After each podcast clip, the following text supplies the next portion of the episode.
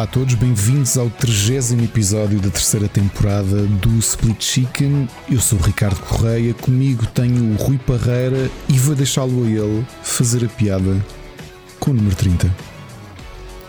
30, caralho! 30! Era isso que querias que eu dissesse? Era isso. Aposto, aposto. Era isso mesmo. és tão básico, mano. Eu sou tão previsível e tu és básico. Exato. Grande É assim, dupla. Já O, viste? du- o básico e o O previsível. básico, É, básico e previsível, já viste? Portanto, malta, podem anotar aí o próximo t-shirt. Será o básico e o previsível. E então, rapazão, conta-me coisas. Eh, eh, Vou-te passar a bola para ti para continuares a fazer a introdução, porque não valeu, fizeste batota. Porquê? Tu passaste para mim. Já agora este é o Introdução. 96 episódio. Relembro. Ok, está quase. Vamos fazer uma grande festa.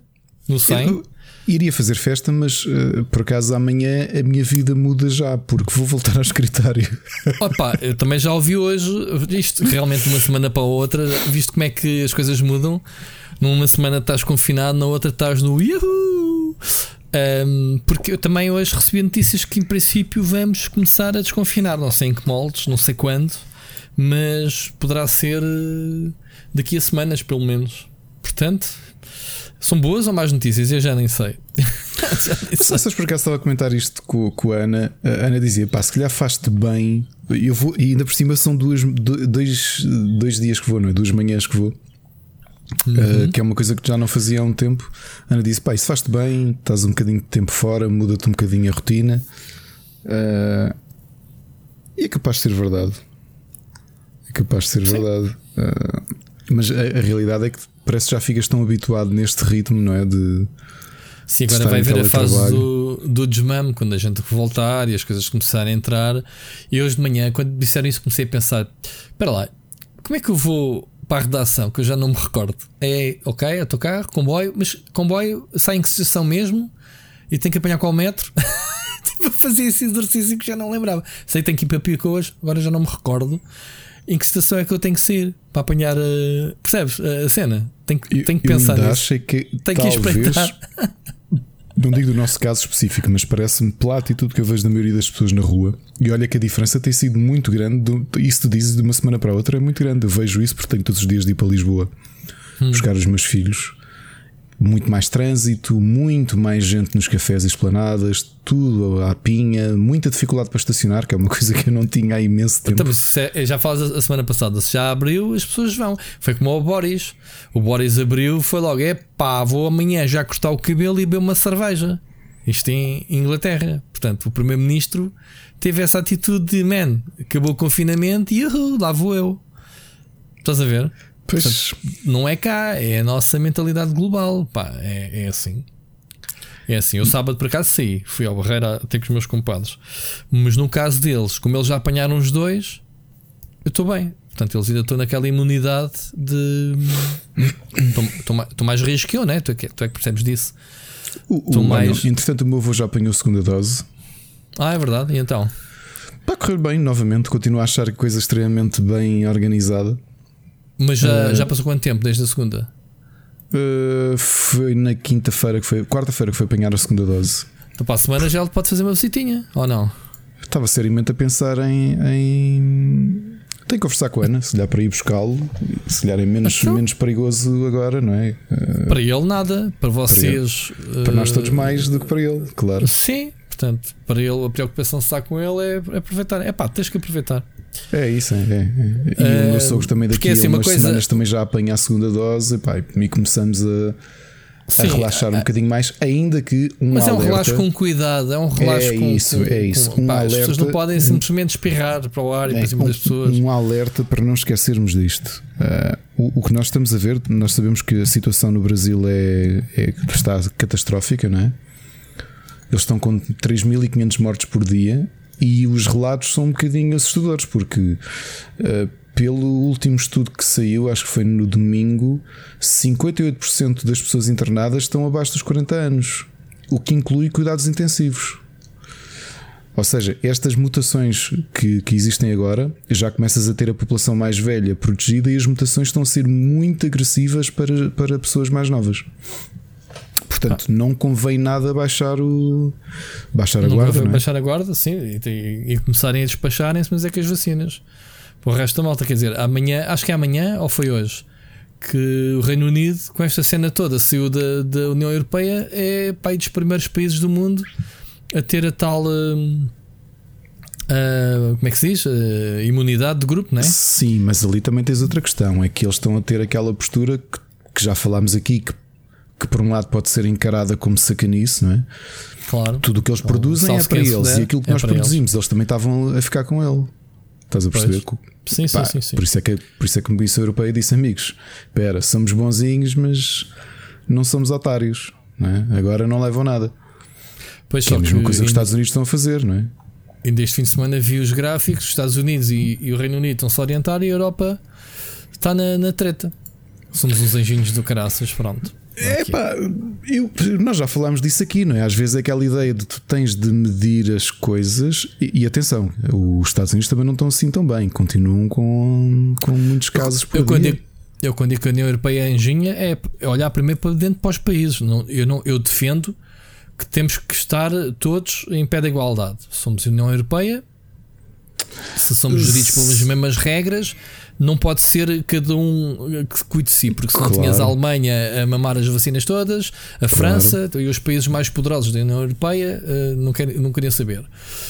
Pronto, eu concordo que, que, que façamos tudo em grupo, mas pá, não, deixem de ser anjinhos. Eh, a União Europeia é uma superpotência, não é? Portanto, não, não venham contra É, mas era aquilo que nós já tínhamos falado aqui: que a União Europeia está a ter aquela postura meio uh, altruísta, meio egoísta, que é está a exportar um bocadinho para países mais pobres, naquela de se, se, se nós controlarmos cá e não controlarem lá, podes deitar isto tudo a perder surge uma mutação completamente inesperada de uma zona, imagina da África ou do, do da América do Sul ou mesmo do, do, da Ásia, que não se esteja à espera, não é? Porque há menos vacinas e de repente deitaste tudo a perder.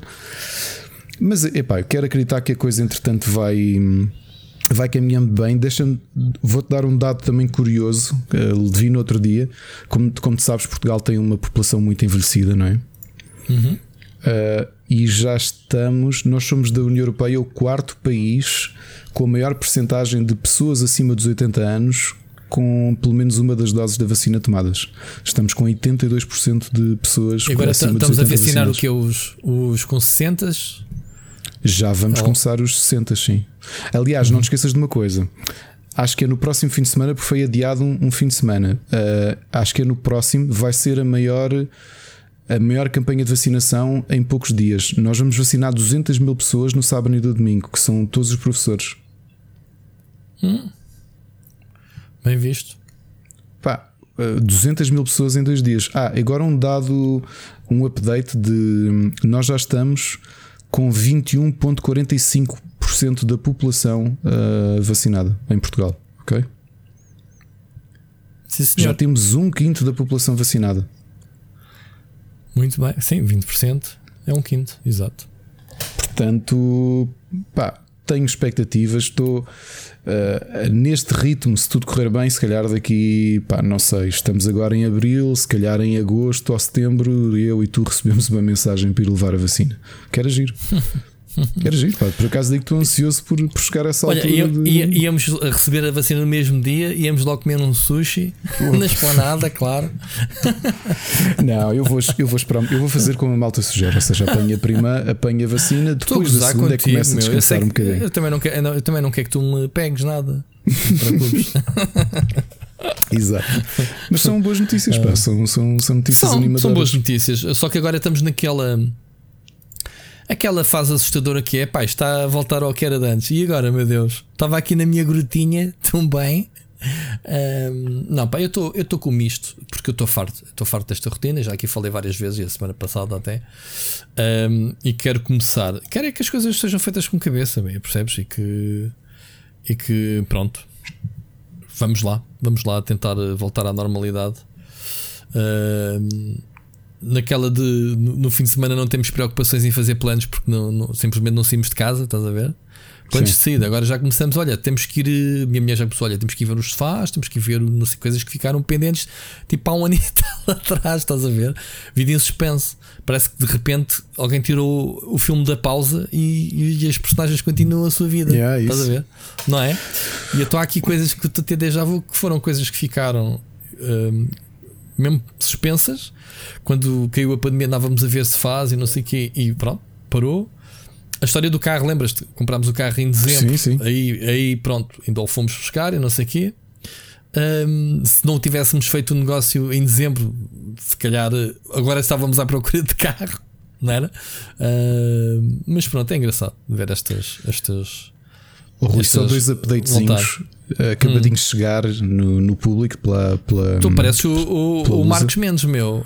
Esse, o, Marcos Mendes, mas, Desenhei-me agora. epá, o Marcos Mendes, mas eu não sei se leva isso. Eu, eu quase, Eu gosto quase dele. Me senti, Portanto, eu eu elogio- ofendido.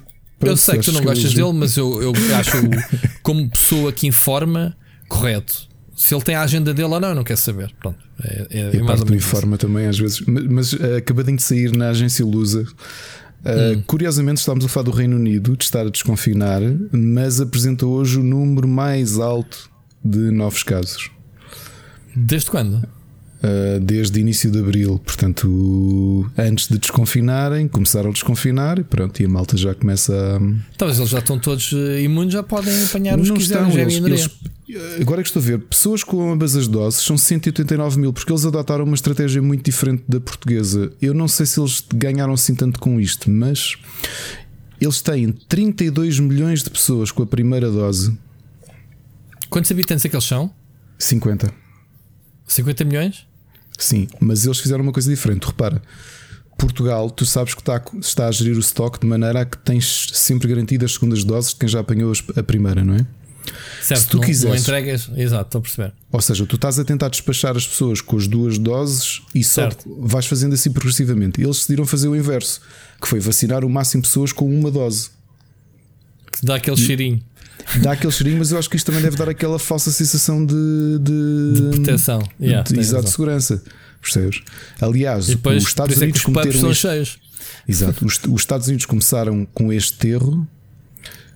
Uh, já agora, só por curiosidade, em termos de pessoa, de percentagem de. Eu disse que 21% das pessoas já receberam pelo menos uma dose em Portugal, 6,24% já receberam as duas. Ok? Se somarmos a isto as pessoas que já tiveram doentes, que são perto de um milhão e que. hum, E que portanto não vão ser vacinadas tão cedo. uh, Olha, o meu compadre, ele, era, ele é GNR, portanto, ele foi, chama, foi chamado, não, foi-lhe negada a vacina Exato. por causa disso. Exato, exato. Uhum. Portanto, olha, a ver, vamos. Portanto, eh, fazendo as contas, na prática tens 30% da população portuguesa, mais coisa, menos coisa, que está imunizada ou semi-imunizada. Entre as que já apanharam a primeira dose e as que já estiveram doentes. Epá, vamos ver. E de ver dois óbitos por dia são sempre de, de, de, de- ter pena, mas quando tu pensas que há dois meses e meio tinhas 300 e tal pessoas a morrer por dia com isto, é pá, só, Pá, só deixa va- E eu acho que convém continuarmos todos com alguma descontração, porque eu acho que já não se vê isso. Tu estás com Vamos- vontade de desconfinar, eu estou com vontade de desconfinar, mas acho que é preciso alguma sensatez, pá. E acho que essa sensatez está a ir um bocadinho para o, para o galheiro. Sim, mas a minha vontade de desconfinar é uma vontade ah, interior, mas não prática. Eu, para mim, não desconfino. Enquanto isto estiver assim, estás a perceber? Há uma necessidade, há epá, mesmo a necessidade de família, como aconteceu este sábado que saímos.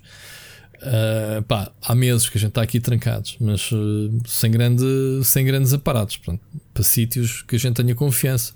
Mas é aquilo, é, é- vai ser inevitável. Obviamente que sim, vamos começando a ganhar confiança e as coisas vão acontecendo. Vamos ver é daqui a 15 dias, quando se a Páscoa é isso, quais são os efeitos, digamos assim, não é?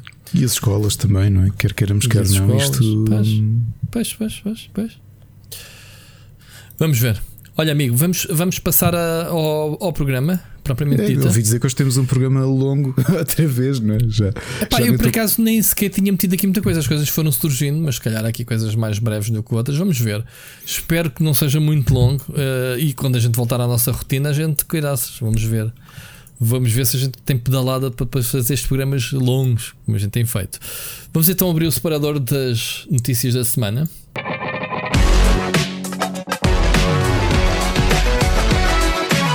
Notícias da semana.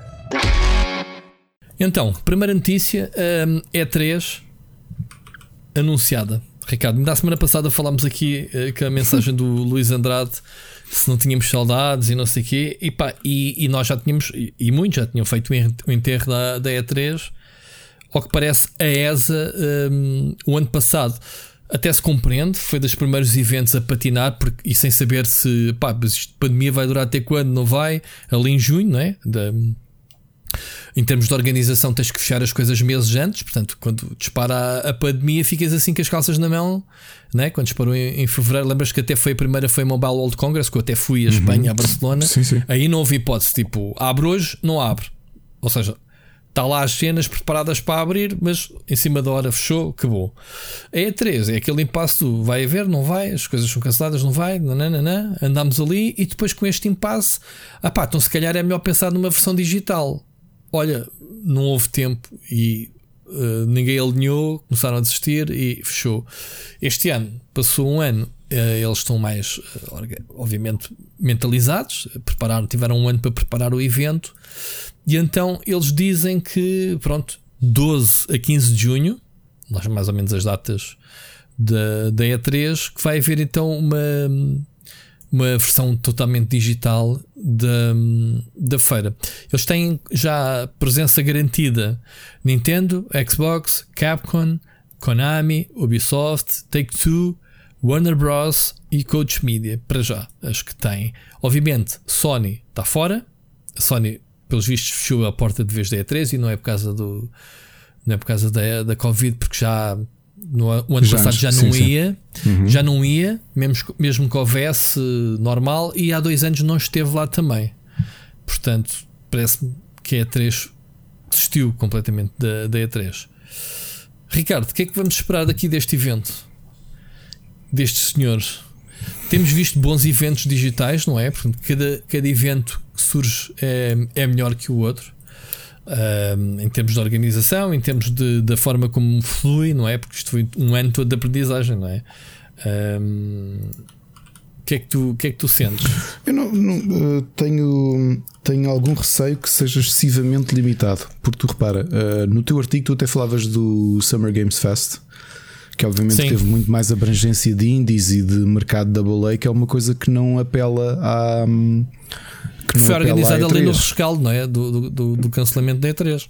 Sim, mas, uh, mas é um mercado grande. Aliás, lembras-te semana passada quando eu te falava para mim do apelo da Gamescom versus a E3? É um bocado isto.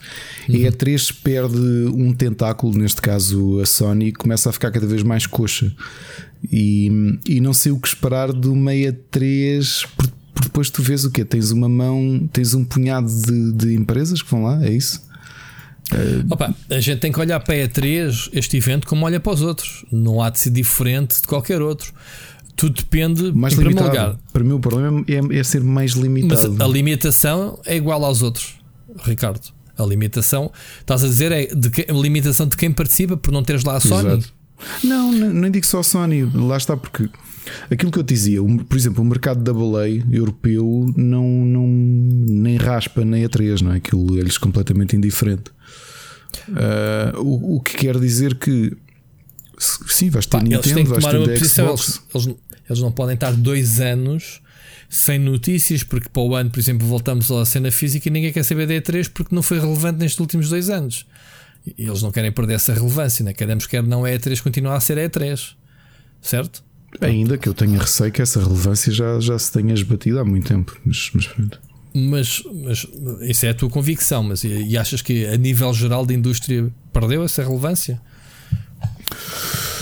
Acho e a pandemia não veio ajudar, porque já o ano passado nós dizíamos que a pandemia tinha as costas largas e foi uma boa desculpa para a ESA não se comprometer com uma E3 nem em formato digital. Mas a realidade Tens é que a E3 já estava a perder muito folgo. E as edições anteriores já estavam a ser um bocadinho. Eu, eu não, estou Sim. a tentar lembrar um, um bocado um desapontamento, não é? Nós, eu lembro de nós fazermos aqui a cobertura das últimas E3 e de conversarmos os dois e fazer, ficarmos tipo, ok, pronto, é, é, claro que há distância e agora tu vais dizer, ah, mas presencialmente é outra fruta. Ah a cena presencial, Ricardo, é aquilo é enorme e a América é o principal hum, é o principal mercado da indústria.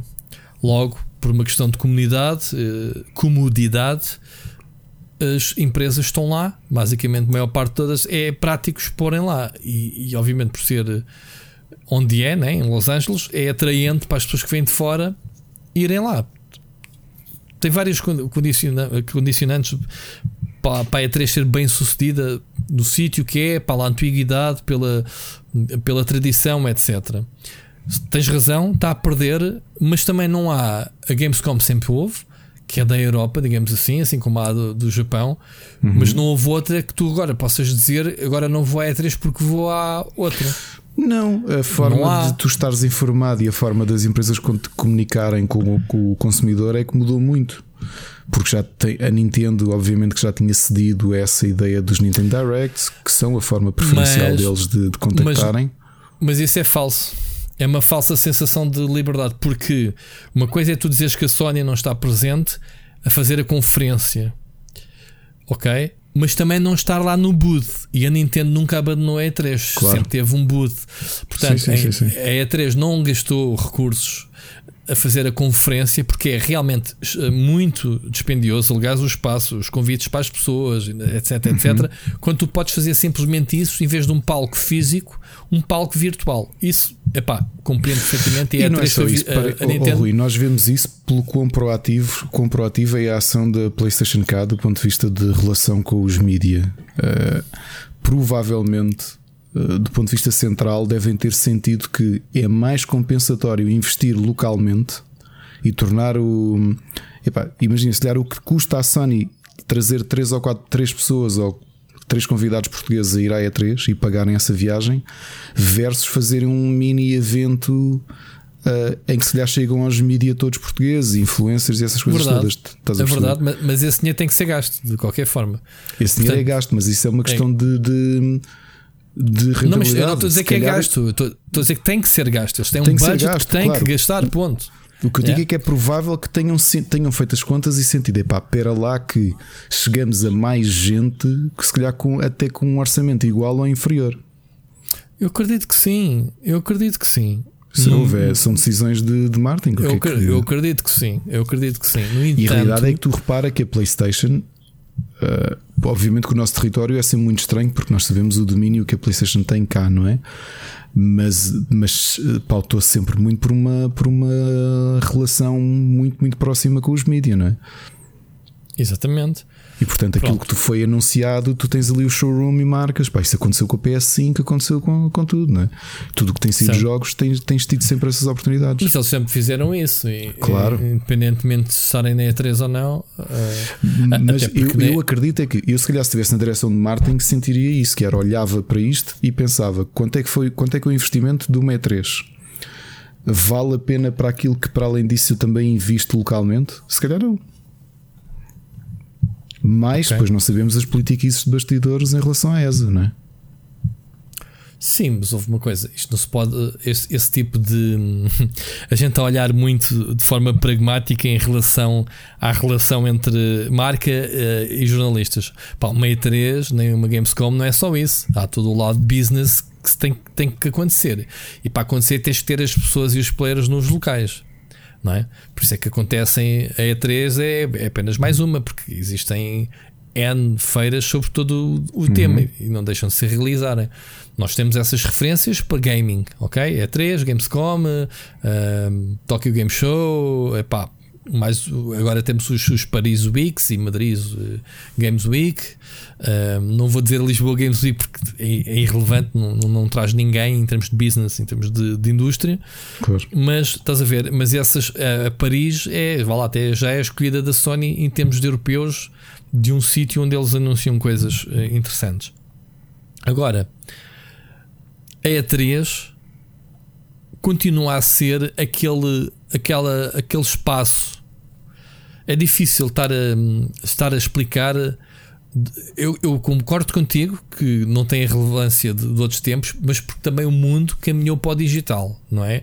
Uh, queremos quer não, era inconcebível há 10 anos fazer uma stream com as velocidades da net e da qualidade, fazeres uma streams em que tu podes estar a assistir em direto aos eventos que têm surgido.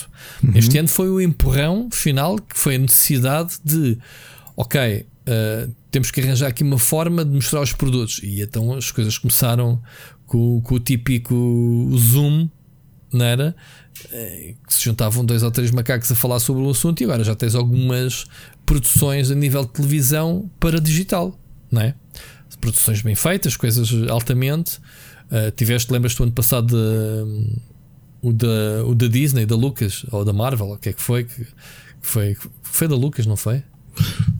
Foi da, da Disney. Foi da Disney. Foi Disney, Foi Disney como grupo, sim.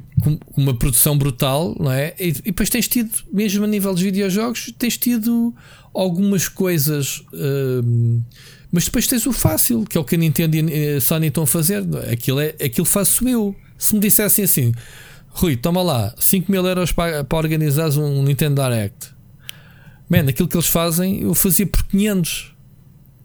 Ou fazer ainda, borla, ainda buscar que é o Ian Neves que fez é... um trailer tão bom. Não, mas estás e... a ver, eu tô, o que eu quero dizer com isso é que é, esses Nintendo Directs não é a mesma coisa. A informação está lá, mas é um, é um, é um desfile de trailers, não é? A, a, a da PlayStation não foi. Agora, a, a, Microsoft já tem tido algum cuidado, trazer convidados, de, de, algumas mini entrevistas, umas coisitas, muito coisa. Pá, mas esses eventos são fáceis de produzir. Se realmente chegam a mais gente, pá, yeah, tens razão, eles poupam o dinheiro e comunicam diretamente com o consumidor. Mas falta aquele toque, ainda que ainda estamos a, ver eles a crescerem, não é? E é isso que esta E3 poderá se demarcar. Porquê? Eles dizem, atenção, eles dizem que hum, onde é que está? Que eles vão ter, obviamente, as revelações das novidades diretamente aos fãs, e vai, vai, além de ser de borla, lá está outra coisa que, que, é importante: que estes eventos são caros para quem visita, para quem não tem credenciais de jornalista, por exemplo, não é? Um, diz que vai oferecer uh, palestras, uh, keynotes mais individuais, pronto, que é aquilo basicamente que eles que as marcas têm feito a nível individual. Eu tenho assistido a muitos eventos, apresentações de telemóveis, pá, Xiaomi há 15 dias fez uma mega apresentação que teve de dividir aquilo em dois dias. Foi para aí 3 horas e tal no primeiro dia e mais umas 2 horas no segundo dia. Estás a ver a, a dose. Claro que eles estão ali hora e meia a falar do único telemóvel, mas isso. Mas estás a ver, já fazem essa cena já olhar para o digital. Transmissão em direto no YouTube e tu assistes aquilo. Exatamente mais cómodo da, nossa parte do que estar numa cadeira num anfiteatro a, a ouvir o homem percebes? Sem poder andar para trás quando tu não percebes alguma coisa que eles dizem e estás ali a escrever que nem maluco para apanhar as coisas em tempo real. Estás a ver a diferença? Sim. Isso foi o que a Nintendo decidiu fazer há uns anos atrás e fez bem. Foi as keynotes, apresentações, Nintendo Direct. Em vez de fazer uma grande, fazemos várias pequenitas. Mas eles próprios não são brilhantes a fazer isso, né? como tu sabes. Tens tipo 45 minutos a falar, falar do Super Smash Bros. uma nova personagem. Sim, esse, esse, esse, foi o caso é, mais paradigmático de todos. Mas né? isso é um, é um, pá, mas isso é daqueles tipo de coisas, assiste quem quer, quer dizer, desde que tu saibas ao que vais assistir. E fica, obviamente, em VOD, vais consultar quando quiseres. Não sei o que é que diga. Estou é, curioso para saber o que é que eles vão fazer de E3 e, obviamente, vamos ver o futuro, o que é que, para o ano. Para o ano, quando isto começar a doer, uma coisa é ter estas eh, empresas todas, a, a cada um a fazer da sua casa as suas apresentações, outra coisa é convencer esta malta toda para o ano e ir para lá sabendo que nos últimos dois anos eles pouparam, como tu dizes e bem, dinheiro que se farta uh, na deslocação para lá, o staff, né? viagens, hotéis, comer, espaço. Isto é um investimento do caraças, né? E depois o retorno, que é a cobertura dos mídias. Que é o... Mas atenção, uma coisa, Ricardo. A pessoa tem a ideia de que a E3 o pessoal vai para lá fazer cobertura eh, e vai à borda, à boleia. Olha que não é não é dos eventos que, que vai. A Goody, quando eu estive lá todos os anos, era investimento da Goody mandar lá dois ou três jornalistas.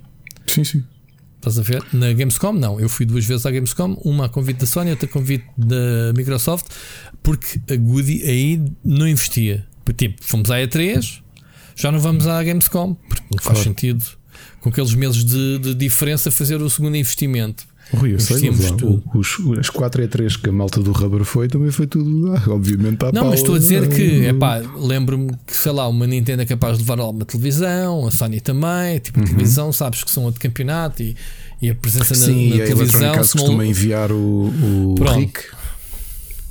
O, sim, os youtubers, né? Eu já levou uhum. o Rick, a Ubisoft levou uma vez, acho que o Remedy, uh, pronto. Uh, mas lá está, estrategicamente, uma pessoa que lhes dê garantia de visibilidade, etc. Mas não é, por norma, um evento em que tu pegas em comitivas inteiras de jornalistas e claro, claro. vai tudo. Portanto, Sim, mas mesmo o número reduzido que cada, cada empresa leva já é um investimento. É, Se é, é mais investimento levar aquela pessoa claro. do que fazeres um evento local. Estás a perceber? Estou a perceber. Estou a perceber. Seja como for, Ricardo, sabes que eu adoro e tu adoras eventos de videojogos, apresentações, estamos cá. Opa, oh, Rui, eu, Isso é o conto. Eu, há uma semana ou duas semanas tive já uma pré-reunião com, com o, o, o, João Correia, o João Machado e o Nuno Marques e, e vamos obviamente estender a equipa porque temos umas. Pá, este ano as disponibilidades mudaram, não é? Que estamos a estender a equipa porque estamos a preparar o IndieX em digital, porque sem certezas se é para ser físico, mais vale apontar logo para o digital. O ano passado correu bem, aliás, tivemos aqui uhum. um programa só dedicado a ele. Uhum. Vamos chatear-te outra vez como chateámos o ano passado, uhum. mas já uhum. estamos a apontar para isto. E curiosamente já temos algumas editoras europeias a contactar-nos. Olha, há... como é que é este ano IndieX? Vai haver? E eu pá, fiquei contente com isso. Já então, é um, exatamente, já é um aquilo que se aprendeu do ano passado, este ano vai-se vai-se aplicar e fazer melhor, não é? Exato. Que é o, é o que todos os outros eh, aconteceu. Bem, vamos, vamos avançar. Um, temos uma primeira mensagem. Hoje uh, temos duas mensagens. Hoje, hoje é uma, uma edição calminha no que diz respeito à participação da malta. Uhum. E vamos ouvir a primeira mensagem do Mr. Uh, Wolf. Então, estás bom? Rui, Ricardo, como é que estão vocês? Está tudo bem? Eu estava aqui a ouvir o um podcast, neste momento é quarta-feira, eu só costumo acabar à sexta porque eu ouço aos bocados enquanto conduzo. Uh, duas coisas, o, o, o, Ricardo falou num filme português no último podcast, uh, recomendo ao pessoal ver. Eu por acaso também fui ver esse filme ao cinema e recomendo mesmo, é, um, é uma obra portuguesa muito boa para se ver. Outra coisa, o Rui estava a dizer que escreve 10 peças. Mas 10 peças? Mas que 10 peças é que ele escreve? Oh, ainda toda a gente se acredita nisso. Quero deixar aqui uma sugestão, que é o Rui pegar em, alguma de, algumas delas e transformá-las em tópicos, porque são uh, assuntos que me interessam a mim e acredito que a muita gente no podcast. E era engraçado, uma vez que eu não tenho muito tempo para estar a ler uh, onde ele escreve, era engraçado ele trazer alguns desses assuntos e dar a conhecermos aqui no podcast. Mais conteúdo para o podcast. Pá, e se o podcast ficar com 6 horas, nós cá estamos para ouvir. Um abraço aos dois, muito bom trabalho uh, e obrigado. Continuem. Um abraço. Grande Wolf, se o podcast ficar com 6 horas, é não há problema. É que se lixe, que se lixe. É, é, quem paga é o mesmo. É, é exato. É, é, esta malta é maluca. Esta Olha, malta é doida. Ainda bem, é, engraçado que mais uma pessoa chegou a ir ver o Coisa Ruim ao cinema. Portanto, quem não viu, por favor, vejam a sério. É, um excelente filme português daqueles que sofrem do mal uh, do preconceito que existe com o cinema português. E e, e, e, como é que nós chegámos a coisa ruim? Já não lembro como é que a conversa caminhou até ali a semana passada, mas foi assim uma viagem brutal, não foi? Ah, I don't give a shit. Chegámos lá, como vamos chegar a outros lados, a gente trata de arranjar forma. Uh, o que é fixe é, é que tu, quando tu foges pelos tópicos, vais ter pontos que as pessoas depois se identificam. Olha, é isso, é? pelos vistos, né? é isso. É, é, um, é um deles. Agora, o, o, a sugestão do Wolf Achas que falta conteúdo ao podcast? Ah, pois tu querias para 6 horas. Epá, eu posso te ler então. Pronto, agora vou-te lixar e vou, vou-te ler uh, uma notícia que escrevi hoje. Vou lê-la, não vou discuti-la. Vou lê-la, que é exatamente sugerir. Ah, e tal, o Rui não escreve. E agora vou, culpa dos leitores, uh, nem vou dizer ao Ricardo, uh, abri aqui random, uma das 10 que eu escrevi hoje. Não, mentira, hoje não escrevi sequer 10, nem 5. Estive a fazer umas coisinhas mais sumarentas. Um, mas Wolf, fica aqui para ti. Olha, fica a saber que A Anacon divulgou hoje um relatório relativo às ofertas isoladas dos serviços. Para quem não sabe, e agora sou eu que estou aqui a explicar, uh, são ofertas uh, 1P, significa que ou é internet, ou é telefone, ou é televisão, percebes? Ricardo, tu tens provavelmente um serviço 3P, que é internet, uh, telefone e televisão, que é o meu caso, e depois não tenho o 4P, que é incluir o telemóvel, porque tenho, lá está, 1P, é à parte. Estás a ver? Uhum. Sim, sim. Pronto. Então, a Anacon divulgou hoje um relatório relativo às ofertas isoladas de serviços conhecidas como single play, ou seja, os serviços que podem ativar de chamadas, internet ou televisão, por exemplo. O regulador diz que estas ofertas são escassas, comparando com as ofertas em pacote, e que nem todos os operadores disponibilizam um leque completo de soluções 1P aos seus clientes. E as ofertas existentes são, em geral, mais caras quando comparadas com as mesmas inseridas no pacote. Obviamente, compras um bundle, né, na vida real, Ricardo, e recebes, obviamente, mais serviços, fica-te mais barato. A regulador refere também que a qualidade desses serviços tem evoluído menos.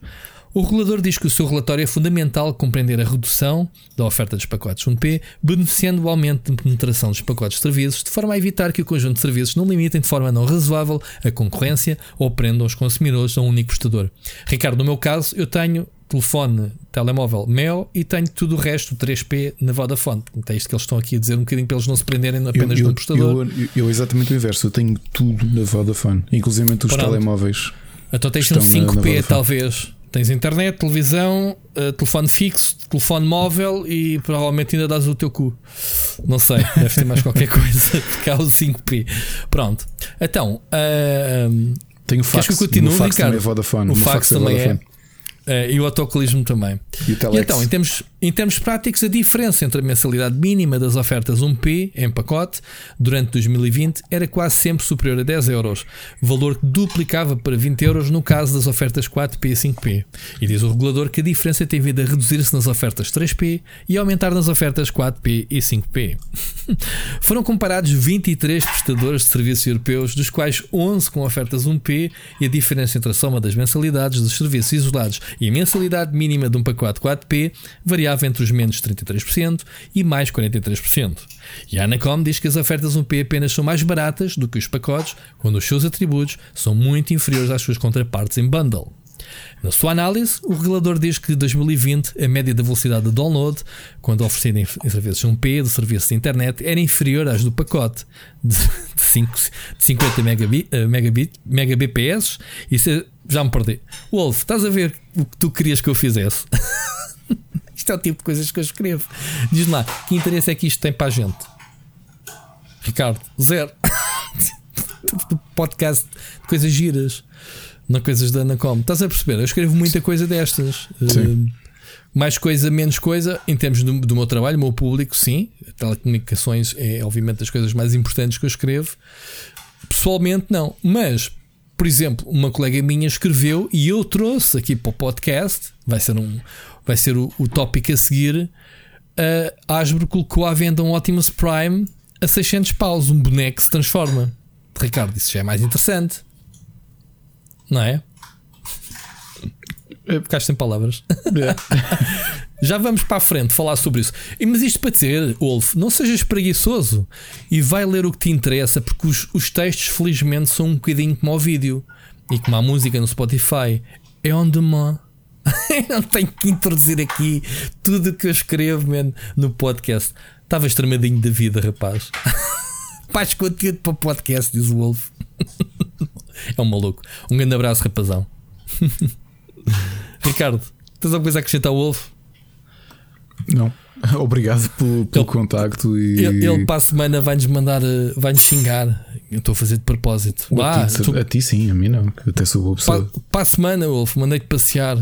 Ah, e, e, já para não falar que o Wolf aderiu àquela modinha que é andar de carrinha mandar mensagem. A gente vou ver atrás, ver o fundo. Já aprenderam como o Oscar. O Oscar chateou-se que a gente já deixou de andar de carro, já não nos manda mais mensagens, não é? exato, exato. Mas pronto. Grande Wolf, um grande abraço para ti, meu amigo. Ricardo, dou-te a voz na próxima hora, hora e meia. Não sei quanto tempo é que tens. Tens para falar é... sobre, deixa-me anunciar, WrestleMania 137. Força. O que é que se passou? Conta-me, conta-me tudo. Pessoal, ah, um grande aviso. Exato, Exato, um grande aviso. Antes de eu começar a falar, eu vi os dois dias E portanto há muitos spoilers. Andei a fazer dodge na internet para não receber spoilers. Se vocês não viram, uh, o que eu acho que vocês estão a, vão, estão a ouvir isto numa terça, se não foram ainda apanhados na net com, com tweets a contar o que é que aconteceu, uh, desviaram-se bem. Por favor, vão haver spoilers neste segmento. Precisamos, sabes o que é que precisamos? Precisamos de um separador spoiler alert. Produção, produção. Spoiler alert, por favor. Um, um separador. Vai, continua. Ok, então vamos começar aqui com uma, um, um Antes de tudo, uh, nas WrestleManias temos sempre o Hall of Fame, portanto, temos uma série de personalidades e wrestlers e figuras históricas do wrestling que são adicionadas a este museu. Uh, virtual, este, este quadro de honra da, do, da WWE. O ano passado não houve por causa do Covid. Ok, e este ano houve duas. Este ano houve duas. Uh, Deixa-me introduzir de... eu e, e tu explicas. Por que razão é que foi o William Shatner e o Ozzy Osbourne, portanto, respeitando a 20 e a 21, o que é que esses senhores têm a ver com o WWE? Simples, porque todos, todos os Hall of Fames há uma celebridade que esteve envolvida no, na WWE e tanto um como o outro em fases diferentes, mas já há muitos, muitos, muitos anos, entraram em combates e fizeram parte da história da WWE. Tiveram arcos de história dentro da WWE, ou neste caso lá, na WWF. O, o, o, Captain Kirk teve, Sim. andou à chapada com o Undertaker, foi? Não, não, não foi com o Undertaker, que eu acho que foi antes até de existir o Undertaker, mas sim, o Ozzy Osbourne também nos anos 80 andou pelo WWF. Tá bem, mas isso aqui é meter a língua de fora e assustar o pessoal. Não, epá, são, fazem participações. Tu não, não sei se te lembras de uma mítica. Aliás, a Cindy Lauper já foi, se bem me lembro, já foi inducted ao Hall of Fame da WWE porque houve um arco de história quando estavam a lançar a carreira dela nos anos 80 uhum. em que ela era filha de um wrestler que era o Captain Lou Albano criaram okay. essas, essas stick, ou seja, eh, e já ia com cabelo cor-de-rosa e essas coisas sim, todas. Introduziram ou? personagens reais ou celebridades. Isto vai levar. Esta história é engraçada porque depois eu vou falar. Houve um combate com uma celebridade. Porque acontece. Aliás, tu tiveste o Trump também à chapada, não é? Não sei o se Trump? o Trump algum dia. O Trump há uns anos andou à chapada no, no, no no, WWE e, e, rapou o cabelo ao McMahon e tudo. E fez-lhe um. Andaram. Quando puderem, vejam YouTube Trump WWE e vem o Trump. Coitadinho. Mas é, a, a é que podes continuar, mas é que eu já vou ver isso enquanto estás aí a explicar. Pronto. E, e há muitos wrestlers que foram, uh, foram trazidos ou foram reconhecidos para, para Hall of Fame. Lá, o que eu estava a dizer, como o ano passado não houve, por causa do Covid, o WrestleMania foi um evento digital uh, decidiram adiar a celebração do Hall of Fame 2020 uhum. para este ano e juntaram os dois. E portanto, uh, no sábado, que foi o primeiro dia da WrestleMania, apresentaram o Hall of Fame de 2020, em que a celebridade uh, que foi reconhecida foi William Shatner, pelo, pelo período que teve em que foi um personagem da WWE, porque as celebridades, quando pessoas de fora do mundo do wrestling que vão para dentro do WWE, são personagens deles mesmos. Assim como Ozzy Osbourne, no domingo foi inducted para o Hall of Fame. E portanto foi assim duas figuras míticas que receberam, uh, receberam o prémio. Agora, outra, outro, outro pormenor interessante, arrancando já para a primeira noite, eu acho que a primeira noite foi a melhor noite, também porque uh, estava mais dedicada ao Monday Night Raw. Uma particularidade é que foi um evento com público, ok? Foi num estádio em Tampa, onde era Mas estava cheio? Ser... Como é que estava? Estava fixe? Estava meio gás, mas uma coisa curiosa que eu notei de olhar para o público foi que no, no sábado havia muita gente com máscara, no domingo a maior parte da malta já não tinha máscara. Perderam-na por lá? Epá, se começaram a relaxar, percebes? Sei lá, borrifaram-se um bocado para a coisa. Nunca esperaria ver o Trump nesta cena, man. estou a ver agora. Pronto. Jesus. Mas ele tem mesmo. Bom, tem como cabedal do caraças, né? O Trump é um camarão. E agora podes procurar o William Shatner da WWF e o Ozzy Osbourne da WWF e has de ver muitas celebridades que estiveram certo. envolvidos nisso. Certo. Uh, o Drew McIntyre, que é uma das grandes estrelas atuais, é um lutador escocês do qual eu gosto bastante, uh, tinha já dito há muitos meses que ele queria ser a primeira pessoa a entrar na arena uh, no primeiro evento que tivesse público. E como tenho dito aqui, semanalmente os eventos, o programa de segunda, quarta e sexta da WWS são feitos uh, com, com video all, com, com pessoas a ver a partir do Zoom, ou lá o que é. Este foi realmente o primeiro evento em um ano que teve público e ele foi a primeira pessoa a entrar na, na, no estádio e recebeu a ovação. Uma coisa curiosa que eu senti é que o, o cinto principal, que é o cinto de campeão da WWE, foi resolvido no primeiro combate da primeira noite e foi um excelente combate entre o Bobby Lashley e o Drew McIntyre. O vencedor não foi quem eu estava à espera. Eu pensava que o Drew McIntyre ia receber outra vez, ia ganhar o cinto. A forma como ele, ele é derrotado é relativamente. é um bocadinho ridículo, porque há um. O MVP, que é o, o treinador, digamos assim, do Bobby Lashley, distrai-o. E o Bobby Lashley aproveita para aplicar uma manobra de submissão e, e leva-o até à inconsciência e ganhou e manteve, manteve-se como campeão. Ele era o campeão, manteve-se como campeão. Uh, como é vou chama? fazer assim. Diz, Como é- diz. Como é que se chama o campeão atual? Bobby Lashley. O Bobby Lashley já é Ok. antigo, já, já teve, teve uma tentativa, teve uma carreira no- na primeira década de, de 2000, saiu da WWE, foi para o, o UFC e levou na boca como gente grande. E voltou Mas o UFC é sério, não é? O UFC é sério, eu vi combates Pois. dele a sério e, e ele é um bisonte. Ele é gigantesco, ele é. Ele, parece quase um super-herói. Uhum. E depois foi combater a sério e levou, e levou a sério. Deixa-me só aqui fazer- Diz-me. Deixa-me só aqui dizer-te do William Shatner tem o, o Bret Hitman Hart, portanto não é assim tão antigo quanto isso, portanto é do tempo do Undertaker. Pelo menos numa aparição dele numa arena Epá, mas o- houve lá. em 95. Isso tá- Sim, mas o 95 já foi há quase 30 anos. Então, oh, nesta altura eu via.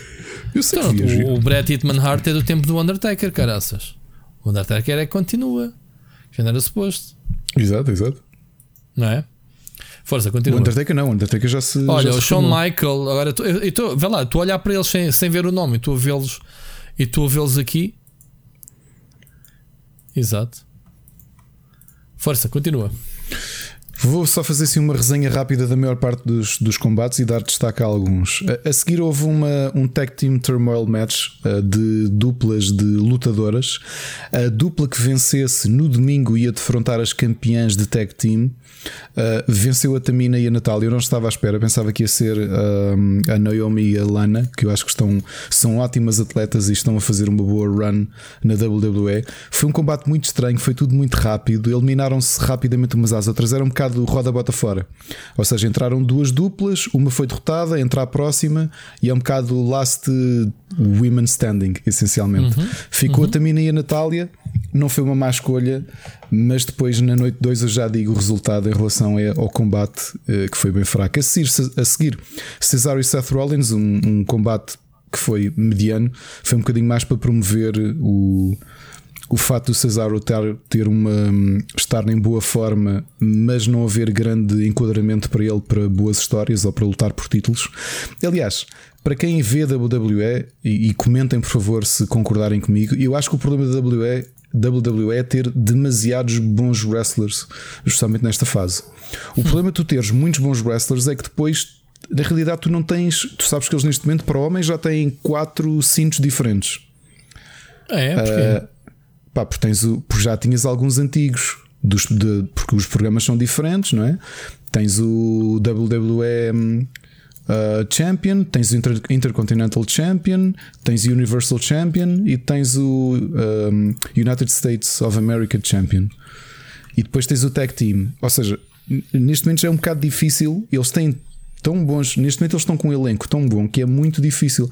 E eu reparei, eu reparei nisso aqui com este Cesaro e o Seth Rollins, que são bons, muito bons wrestlers e que tiveram ali uma, um combate de nada. Percebes? Um combate porque sim. Um combate porque pá, tinham de encher o, o cartaz e, e eles são realmente bons, só que fizeram um bom combate, mas é um combate a feijões. A seguir, pelo- pelos cintos de tag team masculino, os New Day, os campeões, foram combater o AJ Styles com o Omos. O Omos que tem, uh, se os números não me estão a falhar, 2 metros e 26 uh, só ver se não estou aqui a mentir já andavam há muitos, muitos, muitos meses há 2 metros e 21 Uh, é um ex um, um ex-jogador de basquetebol que agora, um, que agora se tornou uh, lutador de, de, wrestling, é gigante. Andavam há meses, ele aparecia apenas tipo guarda-costas do AJ Styles, que já foi campeão também. Um, e, está, e guardaram a estreia dele no ringue. Ou seja, ele ficou sempre quietinho ao longo destes meses, ali ao lado do ringue, ajudava só quando era preciso, mas entrar no ringue guardaram para a WrestleMania. E a realidade é que ele, ele é a revelação ganhou... do novo atleta? Sim, é um, é, foi a estreia do novo atleta, o Omas. Agora, o que, é que tu, o que é que tens? É um tipo com 2 metros e 21 ele limpou sozinho os outros dois, portanto aquilo era uma equipa tech team, ele sozinho aviou os outros dois tipos, enquanto o colega dele esteve para aí uns 10 minutos a levar uh, sozinho no, no ringue. Mas tu uh, sabes que é tudo combinado, não sabes? Claro que sim, claro que sim. Oh, Rui, obrigado. Olha, a cena como tu vives a cena, tipo, epá, o gajo, man, dois metros, limpou aquela malta toda, meu, é, estás a ver, meu? E eu, mas pensa, wow, pensa, man, pensando, wow, meu filho tem 7 anos e sabe que isto é, é pré-escrito, ok? Por acaso, no outro dia disse-me disse assim: eu, pai, não sei se tu me devias ter dito isso, que isto era combinado. Yeah. Ele preferia não saber. Ele preferia, mas por outro lado, o gajo tem 2 metros, mano. O gajo tem 3 metros, estou aqui a ver. Não, 2 metros e 21 2 metros e 21 e 180 quilos Jogava aqui futebol? Estavas tu a dizer? Basquetebol Jogava basquetebol ah, okay. Jogava basquetebol 2 metros e 21 e 180 quilos Este o gajo problema... não jogava, mano. O gajo estava quieto debaixo do cesto e recebia as bolas O problema de um tipo, tipo com o tamanho dele uh, eu não conheço muitos, eh, obviamente que a WWE tem a história de ter gigantes como lutadores, não é? Tiveste o Great Khali, que foi este, foi este fim de semana inducted para o Hall of Fame, e tens o clássico André the Giant, que eu acho, a par do uhum. Big Show, é capaz, são capazes de ser dos melhores lutadores já morreu, gigantes. Não é? O André. O André the Giant já morreu já. Este acho que está um bocado verdinho. Ele é muito jovem, tem 26 anos. Uh... Mas, mas, olha uma coisa, isto é toda uma nova geração de wrestlers, não é? Eu estou aqui a olhar para o póster meio uhum. temático das piratas, não é? Acho que deve ter foi, sido foi, o tema. foi com AR, o estádio com AR, brutal. Efeitos estou brutais a ver aqui o cartaz. Que Ok, isto obviamente não está no YouTube, né? isto deve ser tudo pago, uh, não está aqui. Agora, estou a ver o teasing e não sei, veja aqui o póster. Eu não conheço uma única cara daqui. É suposto eu conhecer daqui alguém? Epá, no único tipo mais. Quem é que estava aí mais velho? Só houve dois tipos mais velhos que estão aí, uh, que é o Randy Orton e o Edge. O resto não, o resto são todos todo malta que surgiu na viragem da década de 2000 para 2010. Portanto, malta que está ali há 10 anos, no... alguns, outros que estão há menos. Uh, mas este mas uma curiosidade é que eu acho que sofre do mal de wrestlers muito grandes que é, epá, vamos ser sinceros, quando tu tens 2 metros e 21 e 180 quilos, a tua hum, o, o, o teu destaque é ser gigante no meio do campo, não é? Ninguém está à espera que sejas grande, grande atleta ou grande wrestler, percebes? Grande uhum. entertainer. E eu tenho medo que se esgote muito esta ideia dele ser. pá, porque ele simplesmente pegou numa mão em cada um dos outros e atirou-os ao chão, não é? Porque, pá, tudo aquilo que tu vês a malta fazer com duas mãos, ele faz com uma. A mão dele tapava a cara do, dos adversários. Estás a perceber? Não, tipo mão Portanto, de aranha. É, foi, foi um bocadinho. Uh, achei o, o, combate um bocadinho turn off. Uh, porque foram muitos meses a dar aquela ideia de este tipo é assustador, quando ele entrar em ringue vai ser, vai ser, e foi. Só que por outro lado, não é grande atleta, portanto, não me vende muito bem esta, esta história.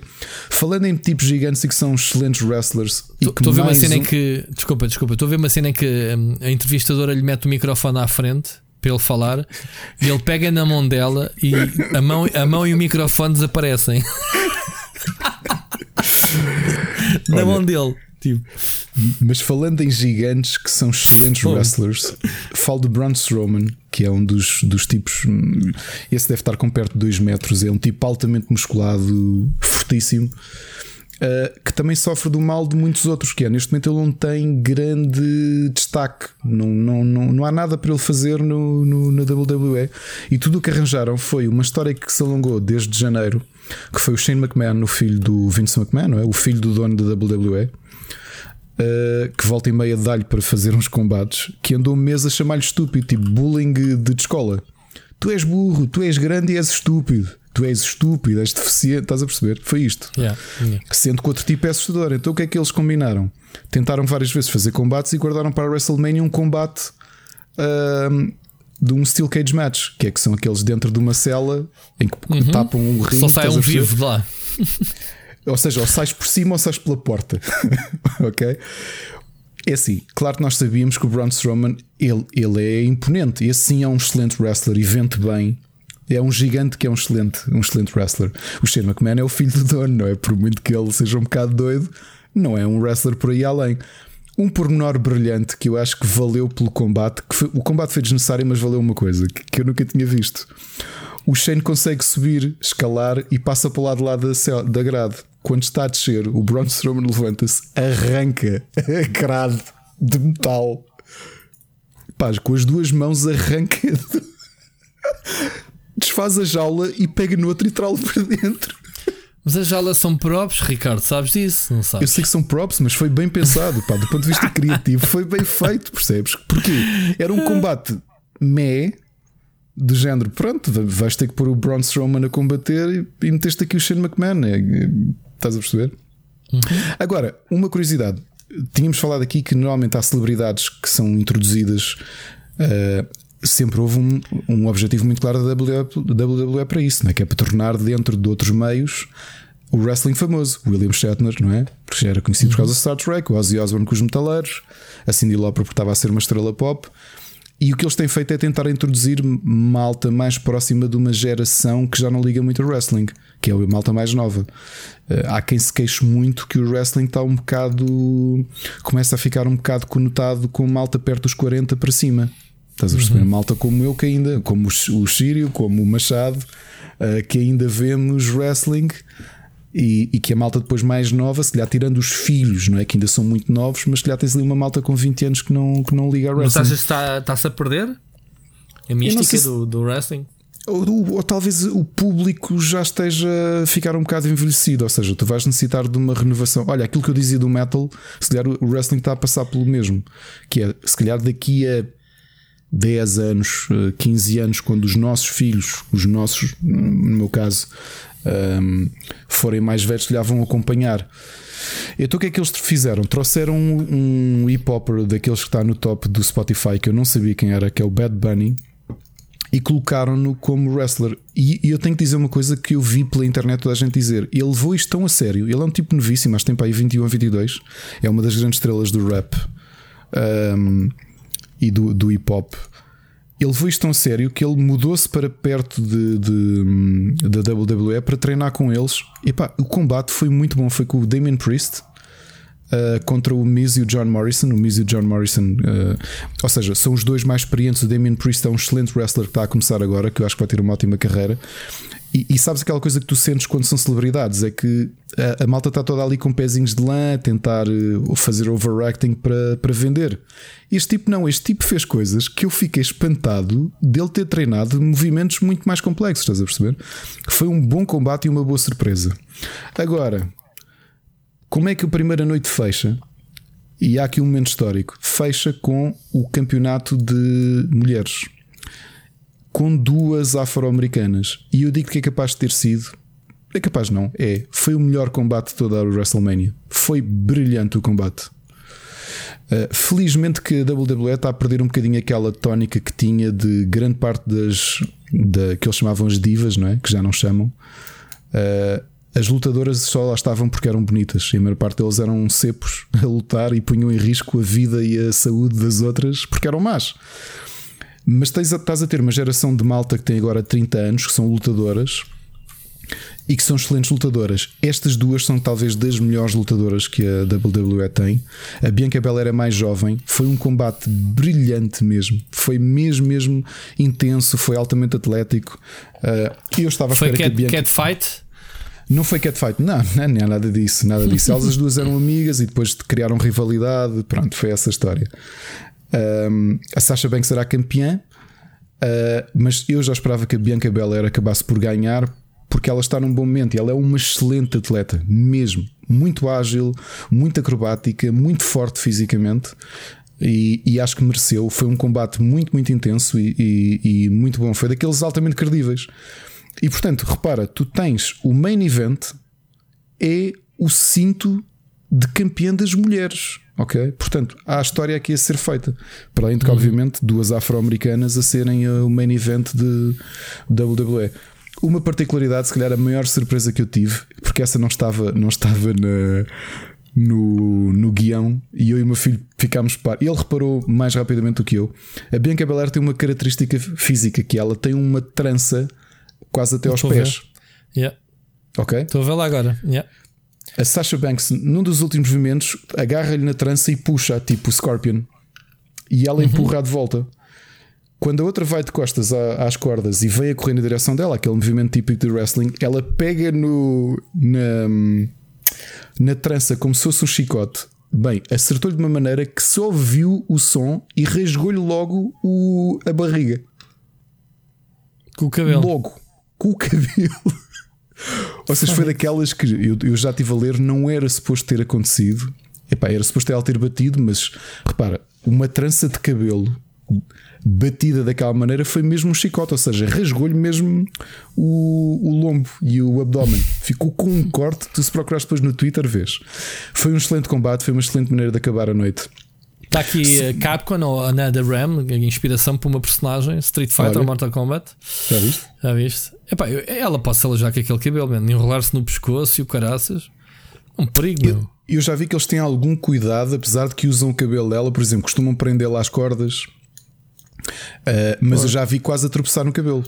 Estava aqui a ver um SmackDown. Curiosamente, o público é montes de, de é painéis com pessoas uhum. uh, a ver. É muito bizarro, mano. ver, ver uma cena destas. Mas, é, mas depois parece... eu, eu, já me habituei. Segunda noite, bem mais fraca. Epá, muito, muito mais fraca. Começa. Uh, aquilo que eu continuo a dizer, excelentes wrestlers e não sabem o que fazer com eles. Durante meses tipo, há aqui uma tipo espécie Logan de. Paul. What the fuck? Pera, pera, já, já aí vamos. Uh, o, durante meses andaram a, alimentar uma excelente ideia de filme de terror que é o Bray, o Bray Wyatt. Que, que esteve meses a transformar-se numa criatura que é o The Fiend e a, a, um, Alexa Bliss a acompanhá-lo como a, a Sister Abigail, como uma espécie de, de Bioshock. Um, o que é que acontece? Este combate era suposto para resolver tudo, mas foi tão. É, foi, foi esquisito, pá. Foi, começou com aquilo. Era daqueles combates que funcionava se tivesse sido em 2020 que era pré-filmado e que dá para fazeres uma coisa tipo curta. Estás a perceber? Uhum. Em 2020 tiveste um combate do Undertaker com o AJ Styles no, no cemitério.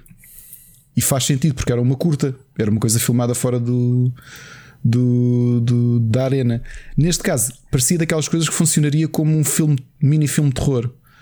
Em palco foi muito estranho. Foi uma pena porque o Randy Orton e o Bray Wyatt são dos melhores wrestlers dos últimos. O Randy Orton, então, é capaz de ser dos melhores wrestlers dos últimos 20 anos. E, e é daqueles casos de abriram e foi tudo muito. Seguir, e tem carisma, não tem o Randy Orton? O Randy Orton continua a ser um tipo altamente carismático. Pá. E, e, e é pena olhares para uma WrestleMania, ele que foi main event de tantos WrestleManias, e aqui fez um. Tem futuro em Hollywood, ele uh, seguindo o Rock hum, e não isso, acredito, nem por isso? Não acredito. Não? Por acaso não acredito, não. Hum, não, não acho que ele quis? tentou. Não sei, ah, acho que tentou, mas se calhar não, não, não colou. Não okay. colou. A, a seguir, um, tag team feminino, as vencedoras do dia anterior contra a Nia Jax e Shayna Baszler, foi um combate muito, muito horrível. Porque uh, isto, obviamente, não é de todo fat shaming, nem de perto nem de longe. A Nia Jax já é campeã há muito tempo. A Nia Jax é a prima do The Rock. Aliás, a família do The Rock é uma dinastia muito forte na, na WWE, como se sabe. Já tinhas falado, sim. Uh, o combate foi muito sofrível porque tens a Shayna Baszler que é uma e a Natália, a Natália é filha de um dos da Heart Foundation. Uh, a Tamina também é filha do Jimmy Snuka, portanto, dois, dois wrestlers históricos. Mas a Natália é até mais técnica. A Shayna Baszler também é, é uma jovem wrestler interessante. Só que o combate em si foi muito. Epá, foi pobre, percebes? Porque vês ali pessoas a andarem pelo ringue e aquilo não, não, não te vende. Estás a perceber? Foi. Né? Foi meio. Ganhou a Nia Jax e Shayna Baszler outra vez. Pronto, como se estava à espera. A seguir, Uma história longa, dois dos melhores wrestlers da WWE, uh, excelentes, excelentes wrestlers que também não têm o que fazer agora, que eram que são amigos reais há muitos anos, começaram no wrestling juntos, a treinar juntos e chegaram ao estrelato juntos, o Kevin Owens e o Sami Zayn. O Sami Zayn anda aqui num storyline que acabou nesta WrestleMania, em que ele andava a filmar um documentário de si mesmo com o Logan Paul, com o youtuber. Horrível. Pensei que o Logan Paul andasse também à chapada aqui. Não, o Logan Paul, eles não, não chegaram a esse ponto, mas um, para quem detesta o Logan Paul tanto quanto eu detesto, acho tipo um idiota. Um idiota chapado, coisa, um, um houve, uma, houve uma coisa muito boa deste combate o Kevin Owens ganhou e novamente foi um bom combate porque eles os dois são excelentes wrestlers, mas foi um combate para aquecer, para resolver esta storyline. O Logan Paul foi, foi ao, ao, ao ring e o Kevin Owens uh, fez-lhe um ataque tão bem feito que, que, vale só por isso. Apesar de ser fingido, ver-se o Logan Paul a levar na boca é, é bom o suficiente. A seguir, uh, uma surpresa: o Sheamus a combater com o Riddle. Riddle é um wrestler que eu detesto detesto mesmo. É daqueles que está a ser empurrado uh, e estão a dar destaque há meses e eu não gosto dele. É um, é um bro, é um surfista gansado que luta descalço porque entra todo, yeah, yeah, entra no ringue e, e atira os sinais pelo ar. É ridículo. Eu detesto como, como wrestler. E combateu com o Sheamus uh, que lhe venceu o, o cinturão de de campeão dos Estados Unidos da América. Foi um combate interessantezinho. A seguir, um combate horrível. O Apollo Cruz e o Biggie, dois gigantes, dois afro-americanos gigantes, uh, são, são assustadores. E fizeram um combate. O conceito, repara, era. O conceito deste combate eram tambores da Nigéria. Ouviste bem? Era um combate sem desqualificação, em que à volta do ringue havia tambores, havia um, ehm, paus de kendo, havia gongos e era suposto eles baterem-se com aquilo. E foi tão mau o combate. Foi mesmo, mesmo, mesmo, mesmo mau. O Apollo Cruz ganhou o cinto ao Biggie, mas foi daqueles combates horríveis. A seguir, hum. penúltimo combate da noite, o campeonato das mulheres. A campeã Asuka, que é das melhores wrestlers, eh, veio obviamente do wrestling japonês. Eh, por si o nome não, não, não indicasse isso, ela já está há muitos anos como uma das melhores wrestlers e das campeãs recorrentes do WWE, a Asuka, contra uma, uma, uma, uma, uma estreante que é a Rhea Ripley. Que uh, estreou-se a combater com uma tag team com ela a semana passada e aqui já tinha sido aquele durante meses atenção na WrestleMania. A Rhea Ripley, que é uma gigante metaleira, ia combater com a campeã pelo cinto.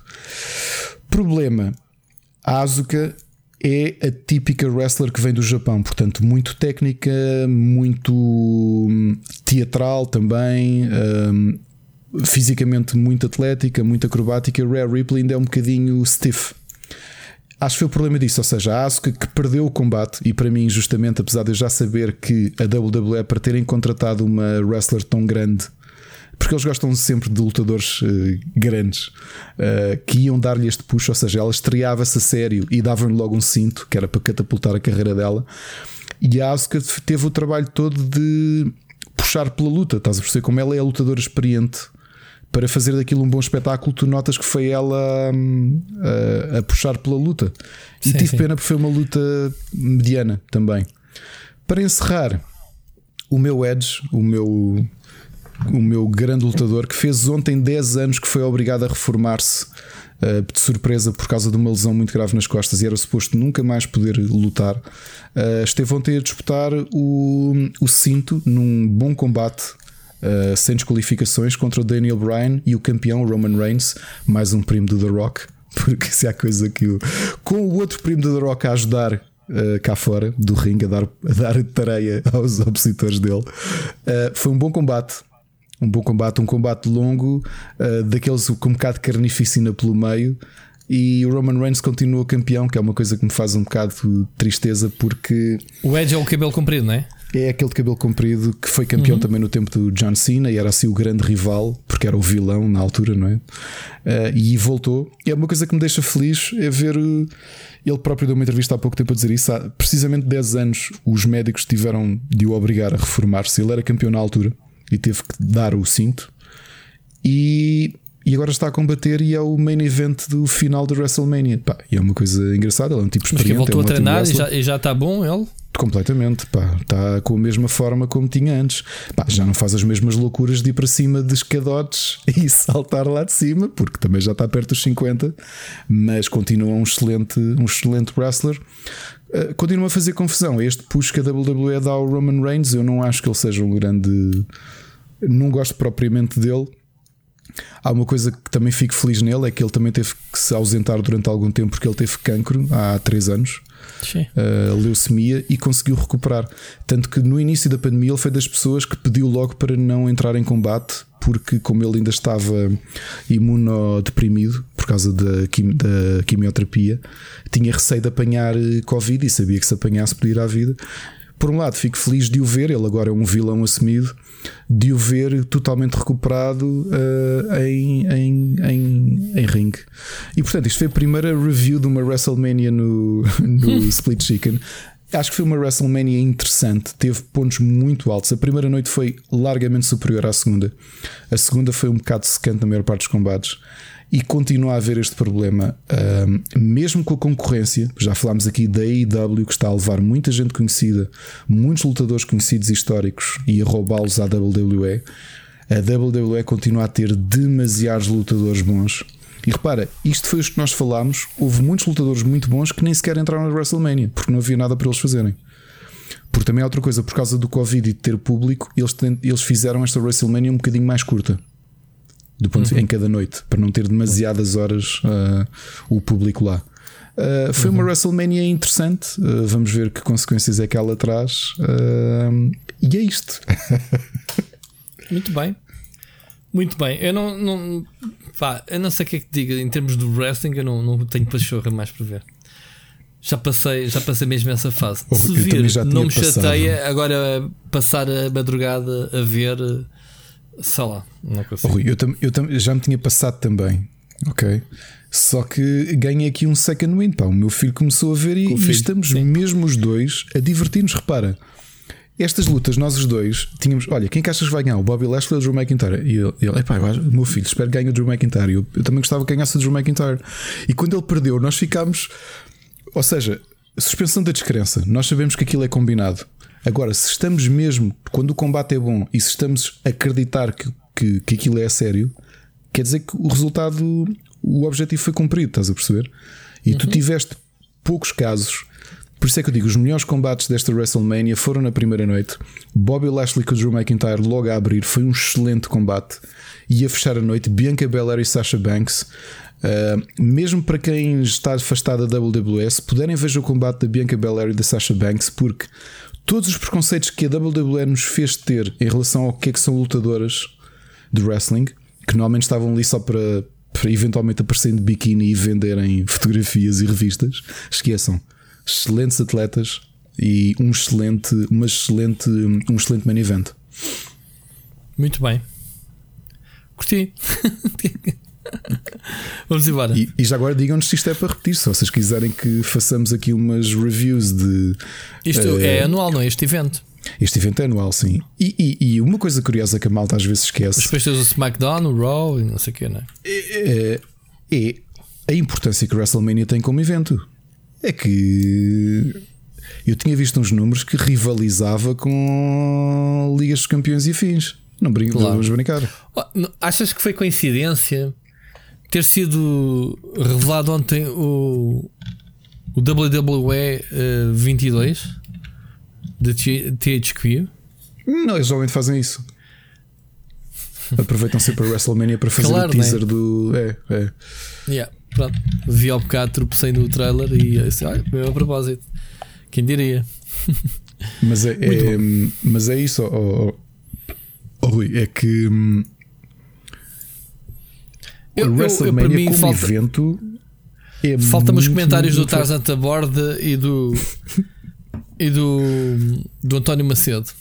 Portanto, falta isso. Portanto, sem isso, coitado. Aliás, eu não me lembro eh, aquilo que chamam a WrestleMania não é desporto, é Sports Entertainment, não é? Uhum. Mas se, olha, se puseres WrestleMania no meio dos desportos, a WrestleMania é o sétimo evento mais importante a nível de audiências do mundo todo. epá, não vamos brincar. Claro que não. É gigante. Yeah. é? Portanto, portanto, se vocês gostaram desta review, eu sei que é um bocado para o Rui, pode ser uma seca, mas até vou Não, puxando é por ele curioso, para ver porque eu fui, coisas. fui, como eu não conheço os nomes, fui vendo, espreitando e ao menos fui-te acompanhando aqui para, para ver. Obviamente, há aqui uma outra figura que eu conheço, o Randy Orton, por exemplo, um, e o Edge. Mas se vocês Uh, quiserem umas reviews dos, dos, dos eventos especiais, hum, É, é no. Patreon, é o, é o coisa, é, o, é, o- é, o- é para Patreon. olha, olha que. Olha que. Lá estamos, lá estamos nós com as nossas ideias para ganhar dinheiro. Malditos, devem estar a pensar, estes gajos só querem ganhar dinheiro. Exato, tanto, tanto que Exato. andamos a falar nisto há meses e ainda não fizemos. Isso, o, o, o Split Chicken Tag Team Match é o Team. spin-off para Mas Patreon. aí tinhas que chamar o Sírio para fazer e isso, tínhamos de ter mais convidados porque gajos que percebo e julgas que não, Senão- não, e julgas que não íamos buscar. Eu ficava só a tratar do som na mesa de mistura. Muito bem, olha, vamos continuar então. Ainda temos aqui mais alguns temas para falar hoje. Ahm, temos aqui uma, epá, uma polémica. Eu fiz um, um, um, um blog este fim de semana, não sei se tiveste a oportunidade de ver, ahm, sobre o remake do Last of Us. Ok? Aqui, não- tu paste essa ou não? Sim, sim, eu vi, vi. Sim, sim. Uh, viste. Não vi o, o blog todo, mas vi parte Mas viste a do, do notícia, uh, o Vi a essencial. notícia Então, também, sim. basica- basicamente, eu também, é, é curioso que surge este, este rumor. Isto é um rumor, atenção. Mas um rumor da Bloomberg, não é um rumor de IGNs e. Uh, IGNs e sites de jogos eh, internacionais. Atenção, coitados, nós não temos eh, acesso a fontes para, para, sequer para plantar um rumor. Uh, o que eu quero dizer é que a Bloomberg tem, um, tem muitas raízes, muitas, uh, muita gente envolvida na indústria que procuram a Bloomberg pelos status, né, pelo status da, da, da- publicação para, para, para falar coisas de forma anónima. Portanto, eles protegem eh, as suas testemunhas, etc. E eu vejo isto constantemente na indústria da tecnologia, ok? Quando há uma cena nova, por exemplo, lembro da Xiaomi que, que a semana passada eh, revelou ao mundo que, se, que está eh, no negócio dos, dos carros elétricos e pessoal dentro da, da, da Xiaomi já tinha dito a Bloomberg já tinha anunciado com algumas semanas de antecedência que eles iam se meter no negócio. Lá está, como rumor. Estás a perceber a ideia? Uhum, sim, sim. Portanto, onde, onde há fumo há fogo e a Bloomberg não costuma falhar, é uma publicação que eu, que eu sigo. E então, eles, oito pessoas, não é normal, é oito testemunhas, vieram dizer que há um, o Last of Us está em produção. Ah, isto é um grande imbróglio, a história é longa, não vou estar aqui a repetir outra vez. Quem quiser, veja o blog que eu explico isso como, como deve de ser, basicamente o, o artigo em questão. É que existe um, um grupo dentro da, da Sony ahm, que trabalha como empreiteiros. Uh, Chama-se Visual Art Service Group, ok? Uh, e já existe há muitos anos, há quase 20 anos. uh, só que eles é daqueles grupos que nunca são reconhecidos, não têm nome e sempre quiseram fazer um jogo. Estás a ver? Têm- é, uma, é uma- é uma equipa, é um mini estúdio, digamos assim. Só que são pessoas que são chamados, olha, vêm ajudar a finalizar a arte do Last of Us 2, que foi o que aconteceu. Ou vêm eh, ajudar-nos a apoiar-nos a fazer o próximo Spider-Man eh, da Insomniac ou o próximo Uncharted, whatever, estás a ver? Ou seja, é uma empresa eh, mão para toda a obra da Sony. E então eles queriam fazer um jogo e pediram uma oportunidade para fazer um jogo. Na altura escolheram, ahm, queriam fazer um Uncharted. E então eles eh, não lhes deram Uncharted, deram-nos, "Epá, façam então um remake do Last of Us. É um jogo recente, é um jogo relativamente rápido de converter e muito. eh, não se gasta tanto dinheiro porque eles tinham zero budget, zero oportunidade de contratar pessoas, etc. Portanto, é façam isso e depois a gente avalia como é que, como é, que é. Estás a ver, Ricardo, a, a história? Uhum. O que é que acontece? O nosso amigo Herman, um, Herman Hurst, tomou conta da Worldwide Studios há dois anos, tropeçou logo nesse primeiro projeto. Eles tinham uma demo feita, um- uma parte do jogo feita do Last of Us um, Next Gen. Que é que eles. Ele começou logo a dizer que epá, não. que o dinheiro investido naquilo era superior aos remakes que estavam a ser feitos, ah, que, que basicamente Uh, eles justificaram-se a dizer que precisavam de contratar mais pessoas, porque as pessoas que tinham eram poucas e que estavam a trabalhar com o novo motor para a PlayStation 5, portanto, normal que o budget fosse superior. Então o que é que ele faz? Ele pega no jogo e mete, mete o jogo na, na, na Naughty Dog, basicamente. Um, ou melhor, uh, pegou neles, meteu o projeto em pausa, pegou neles para ajudar a acabar o Last of Us 2, que tinha sido entretanto adiado para 2020. Depois disso, o pessoal da, da Naughty Dog, como ficou sem trabalho, puseram-nos então a fazer o, resto do, desse tal Last of Us e este grupo basicamente passou outra vez à clandestinidade, a segundo plano, deixou de liderar o projeto. Portanto, esta é a caldeirada toda. Aqui, o que acontece é que pá, o pessoal nas redes sociais dizem: a gente não pediu este remake, a gente não quer saber disto. Que é a pergunta que eu te faço a ti: precisamos do remake do Last of Us, Ricardo?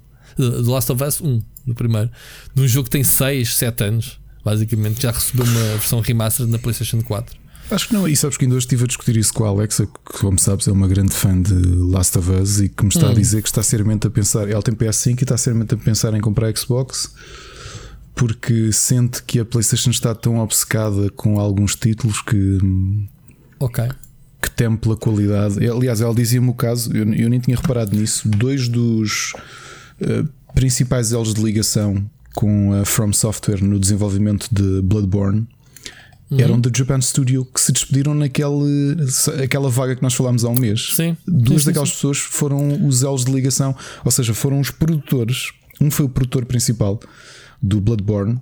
Um, porque apesar do jogo ter sido desenvolvido pela From Software, havia haviam algumas pessoas que eram do Japan Studio que estavam okay. responsáveis por acompanhar o jogo e, e as duas pessoas principais saíram da, da Sony. Uhum.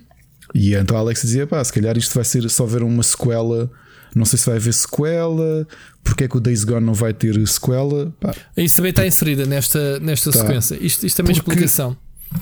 O Days Gone eu acho que se percebe. Uh, o Days Gone não conseguiu fazer aquilo que outros novos IPs da PlayStation tiveram, não é? Tu olhas para um Horizon Zero Dawn, por um Ghost of Tsushima ou um Spider-Man uhum. que venderam muito E que justificam, justificam um investimento. O Days Gone acabou por ser um jogo de meio de tabela da, PlayStation. Sim, houve mix de uh, reviews e depois o jogo foi lucrativo, mas não vendeu aquilo que eles esperariam que vendesse. Além disso, o jogo teve produção durante muito tempo, foi problemático. Uhum. Epá, e, então eles não. Mas lá está, isso, isso, isso é um jogo da Band Studios, é um dos estúdios da Sony mais antigos. Exato. Que para quem não sabe, uh, produziu os primeiros Sinful Filter para as Playstations. E eles, eles basicamente, um, logo assim que lançaram o jogo, fizeram o pitch para o, para o Days Gone 2, que foi negado, uh, que não convenceu o Arman Hurst. Lá está. Mudança de direção, o Arman também quis mostrar serviço, basicamente, e meter alguns pontos nos is. Uh, pá, o gajo é bom gestor, o gajo teve. Uh, geriu a guerrilha, né? portanto ele tem uh, experiência como general manager e então agora está a gerir estúdios e obviamente há aqui um lado que eu, que, eu, que eu, vejo a perspectiva dele e da Sony nesta altura especificamente. Tu tens não sei quantos estúdios e não sei quantas pessoas em casa um, a trabalhar com o Covid e tu tens que gerir muito bem os recursos porque não podes dar ao luxo de lançar jogos que sejam flops. Percebes? Percebes? E eles, eu falo nisso no blog. E, epá, Sim, e eles. Uh, o, e, o, patamar é muito elevado para tu poderes dar tiros é, nos pés. E é, e é por isso que eles não querem e não estão interessados em desenvolver jogos indie daí terem fechado o Japan Studios, porque não estão interessados em fazer jogos para o Japão, querem fazer jogos, se bem que os jogos do, do Japan Studios é, é, é, são jogos que sempre nos apelou ao mercado global, mas pronto, não deixam de ser jogos de nicho experimentais, digamos assim. Epá, e depois tu tens um caso, se calhar, mais, uh, mais interessante uh, que vais ter no final do mês, o Returnal, que é um, uhum. um jogo da House Marquee, House Marquee. Uhum. que é um estúdio indie por natureza, fez muitos jogos de Twin Sticker Shooter, o, sei lá, o, o, o Super Stardust, Resogun, pronto, uhum. e de repente nem vão fazer jogo indie, ou fazem um AAA e é a vossa oportunidade, lá está, eles são basicamente com a corda do pescoço, ou tipo, isto vai vender ou eles estão tramados, tipo, percebes? E a minha opinião é isso. A Sony está-lhes a dar as oportunidades, mas depois os estúdios têm que mostrar que valem, obviamente. Uh, Claro que depois teres os mega sucessos que é o Uncharted e o, e o, e o, e o Last of Us, epá, a Naughty Dog é naturalmente o, o polo nesta altura dos estúdios da Sony. A Sony tem estúdios muito bons, né? Somniacs uh, e, e afins. Tiveste agora o Ghost of Tsushima da. Hum, como é que se chama o estúdio? Está-me agora a falhar o nome. Da Sucker Punch. A Sucker Punch. Um, e eles agora têm. têm e, e obviamente. E, e fala-se que, que a Naughty Dog tem um novo Uncharted em produção. Ok? Um jogo multiplayer. E, pá, e basicamente. Uh, ah, e, e, basicamente a Band Studios voltou outra vez a dar apoio, que era o que eles andavam a fazer desde o tempo do Simple Filter, que era, era mais um estúdio de, de pescados. Estás a ver? E eles estão, e acho que já houve stress, já houve muita gente uh, da direção da Band Studio que já saiu, porque pá, pronto, não, não conseguem compreender. Pá, o jogo é bom. O, o, o jogo não há dúvida que é bom. Agora justifica um segundo, não é? Não sabemos. Eu gostei, pessoalmente. O que é interessante é o que tu dizes da Alexa: é que as pessoas nas redes sociais dizem que não querem. Epá, e vais a ver os comentários ao meu vídeo e não houve alguém que defendesse um remake Last of Us. Dizia assim: é pá, sim, se calhar era brutal vermos uh, as mecânicas, o sistema de combates do 2 no 1. É pá, mas eu não ia pagar 60 eh, ou 70 paus pelo jogo para ter. Uh, tenho o jogo remastered para a PlayStation 4, corre bem na 5, está ótimo. Estás a ver? E isso é o que na, na, é, internet. Hum. E quando sair, vai vender ou não? Pois aí é que está a hipocrisia nestas alturas em que devemos de responder com as carteiras. É por isso é que neste momento e este ano, e falámos aqui a semana passada, estamos a viver uh, a dualidade de, um, de jogos que são, uh, uh, que são adiados mas os remasters estão assim que nem, que nem fáveis. Vais ter este, este mês o Mass Effect, está tudo a gente a esfregar as mãos, tipo hyped, como se fosse tipo o, pacote de bolachas do deserto, quando a gente já jogou o jogo. Estás a perceber? Agora, se me dissesse assim, pá, um Demon Souls remake brutal, porque o jogo na altura eh, foi um IP novo, eh, muito hardcore, chegou a muito pouca gente, vendeu muito pouco, porque eh, era um jogo basicamente de nicho, o Front Software não tinha créditos na altura sequer. Mas agora já fazia sentido um bom remake que acabou por cumprir, né? Este foi um bom remake. Agora, de um jogo uh, como o Last of Us que saiu há, há 6 ou 7 anos, ou mesmo o Mass Effect, mesmo que tenha 10 anos, é recente, soltar a chegar as mãos por remastered, pá, eu acho estranho. Mas é para aí que caminha. caminha. Agora, se tu disseres vai vender, é, é provável, é provável. Até porque, segundo uh, o que foi relatado, o plano da Sony até é bastante inteligente.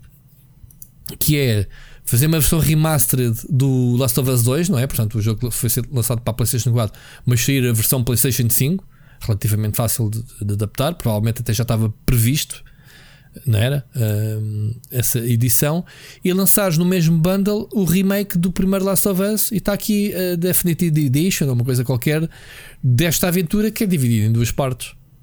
Portanto, em termos estratégicos, faz sentido. Se faz sentido agora, com esta proximidade, pá, não se calhar daqui a uns anos faria mais sentido, não é? Digo eu. Ah, há quem diga que ah, eles vão juntar os dois jogos, nem sequer vai haver uh, aquela. Nem sequer vai estar partido, uma aventura seguida. Pá, era um conceito interessante, realmente. Mas, é, yeah, too soon, como se costuma dizer, não é? Acho que é cedo demais para, para um projeto destes. Mas sim, pá, vai ser, venda pouco ou muito, uh, vai vender provavelmente, porque depois vai haver marketing que vai puxar por isto. E, Epá, e vai ser fácil e barato para eles fazerem. Estás a perceber? Mas, mas se tiverem a oportunidade, leiam a história. Eu deixei o link no meu comentário. Vejam o meu blog também, em que eu explico isto tudo. A história é muito mais longa que isto. Tem, tem aqui altos e baixos, tem, tem aqui altas caldeiradas, desconforto mesmo no seio destes, destes estúdios. Uh, mal está a sair porque pá, não, não, não consegue compreender algumas decisões que são feitas internamente. E é o que tu dizes, é o, é o que se vê no, no Japan Studios ultimamente é isto. E, e os títulos têm sido coisas como uh, a obsessão da Sony por blockbusters eh, pode colocar em causa o seu grande império PlayStation, porque pá, eu acho que não há nada de errado que a Sony querer fazer isto. Agora, a Sony não pode falhar. Estes jogos são muito, são muito pesados em termos de orçamentos. Bah, mas diz-me qual foi um, um jogo da, da Sony que foi flop. Flop mesmo? Hum. Foi este, o Days Gone. que nem sequer foi flop, o jogo vendeu, portanto foi lucrativo.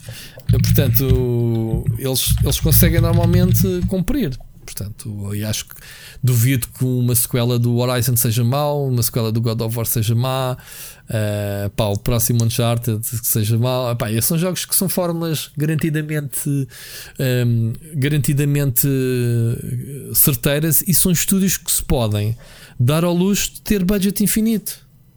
Olha, Entre só aspas, por é? curiosidade, é? tá, agora falamos de Days Gone Está aqui a ver um tipo que é o Benji Sales que analisa vendas que, que dizia Days Gone was the best selling PS4 exclusive on PSN in 2019 and also made top 10 best selling digital games of the year. E ele diz Quantos? impressively it sold more copies than the major 2019 on PSN release like Mortal Kombat 11 and Borderlands 3. The game has been a great success. E diz o número de quantas cópias? Uh, tenho aqui números do. Nos três primeiros dias vendeu 114.319 cópias físicas. Quantas? 114 mil, isso não é nada. Físicas. Físicas nos três primeiros dias. No Japão só. Isso não é nada, mesmo. O, o, Ben Studios há 11 meses, há 11 meses publicou. O Last of Us vendeu 4 milhões em 3 dias, ou o que é que foi, meu? Uh, Há 11 meses a Days Gone uh, tinha revelado que 5.5 milhões de jogadores uh, jogaram Days Gone. Hum, mas jogaram uh, jogos pagos ou jogos que saíram no Plus e essas cenas? Jogadores. Mas o GameStat diz que 6.6 milhões de jogadores jogaram o Days Gone. Portanto, isto pode não contar, sendo que obviamente teve aqui um boost. Uh, a 19. Dizes-me que 6 mil desses 6 milhões de jogadores são jogaram. Users. A questão é, são users, porque não são cópias vendidas. Por cópias vendidas, esse número não existe. Estou a dizer que número de jogadores. Um, o Mas como é que tu podes jogar, eh, ser um jogador de um jogo sem o teres? Simples. Eu tenho, então. tenho o user da Ana e do meu filho mais velho na minha console e qualquer deles pode jogar a minha conta, o meu jogo Days Gone na conta deles. E conta com 3 uh, eh, utilizadores. É, pá, isso é um bocado forçado esses game, números. Atenção, o GameStat diz e com aviso: players é diferente de sales. Claro, Agora, tu é isso que eu estou a tentar perceber. Extrapolas porque, para o que queres. Eles pararam, de contabilizar, eles pararam de contabilizar e entre outubro e novembro foi quando foi a oferta do Plus, não foi? Ganharam uhum. 480 mil jogadores. Os cálculos deles é 8 milhões e 700 mil jogadores ganharam pelo menos um troféu de Days Gone na PSN. Ok, mas isso são estatísticas. Hum, yeah. Pá, por conta, não é por. por hum... Sim, mas a gente quer saber é vendas, man. a gente quer saber se o jogo foi lucrativo, não foi. Esses números devem ter sido divulgados. Agora estás a dizer que em 3 dias vendeu cento e tal mil cópias, isto não é nada, meu. Isso não é nada, Ricardo. Claro. Não é nada surpreendente. Vai ver quantos, quantos, quantas cópias vendeu o Last of Us 2 em 4 dias, ou o God of War. Pois, aí é que está a diferença. E é isso, é isso que estamos aqui a debater o poder interno. Que Olha, é o, uh, o Arman uh, Hurst. Não precisa de ser um, uh, gajo iluminado para dizer, man, sim. A Forbes, não. A, a, Forbes dizia em 2019, era um artigo que dizia Why Days Gone sales are so much better than its reviews. Ok. Quer dizer que os jogadores, uh, os jogadores uh, tiveram mais. Uh, ou seja, houve mais gente. Gostaram mais do jogo do que, do que a crítica. Ok, é isso já sabemos. Não é? Foi melhor recebido pelos jogadores do que pela crítica, ok? Pá, eu acho que o jogo tinha tudo para falhar e eu na altura surpreendeu-me porque as minhas expectativas eram baixas. Eu tinha jogado versões anteriores e achava que, é pá, mais um jogo de zombies e não sei o quê. O jogo surpreendeu-me quando eu comecei a jogá-lo e levei a história, cheguei ao fim, o jogo é, é, grande. Tu também chegaste ao fim, não chegaste? Não, não, não, não, não, não, não. eu não joguei. Não, uh, não jogaste. Uh, o jogo é longo, tem duas grandes partes, ok? Um, epá, e achei o jogo super interessante. Epá, achei muito giro. Se valia a pena não uma sequela, epá, isso já está. Já é aquelas cenas de faz sentido em termos de história, faz sentido porque o jogo vendeu bem e, e bora lá inventar uma história. Ok, isso foi o que aconteceu com o Last of Us 2 e o Last of Us 2 é tipo okay. oh, uma obra-prima. A NPD, o grupo NPD que analisa certo. vendas de videojogos. Sim, sim. sim. O Days Gone foi o, o 19 jogo mais vendido de 2019. Ficou à frente do New Super Mario Bros. U Deluxe. Agora, que números é que isto traduz? Não sei. Mas olha, em 16 tens o Pokémon Sword. Em 17 o Resident Evil 2, o remake o, em 18 Luigi's Mansion 3 e em 19 Days Gone. Pá, não sei. Sendo que depois tens aqui em 11 o Grand Theft Auto 5. ah, mas esse está sempre aí, isso é placeholder. Faz parte. Agora, pois. o que é que significa um 19 lugar em 2019? Não sei. Mas está, está a dois lugares do Pokémon. Muito bem. Olha, não sei. Não sei o que é que diga. Siga para a frente. Vamos continuar?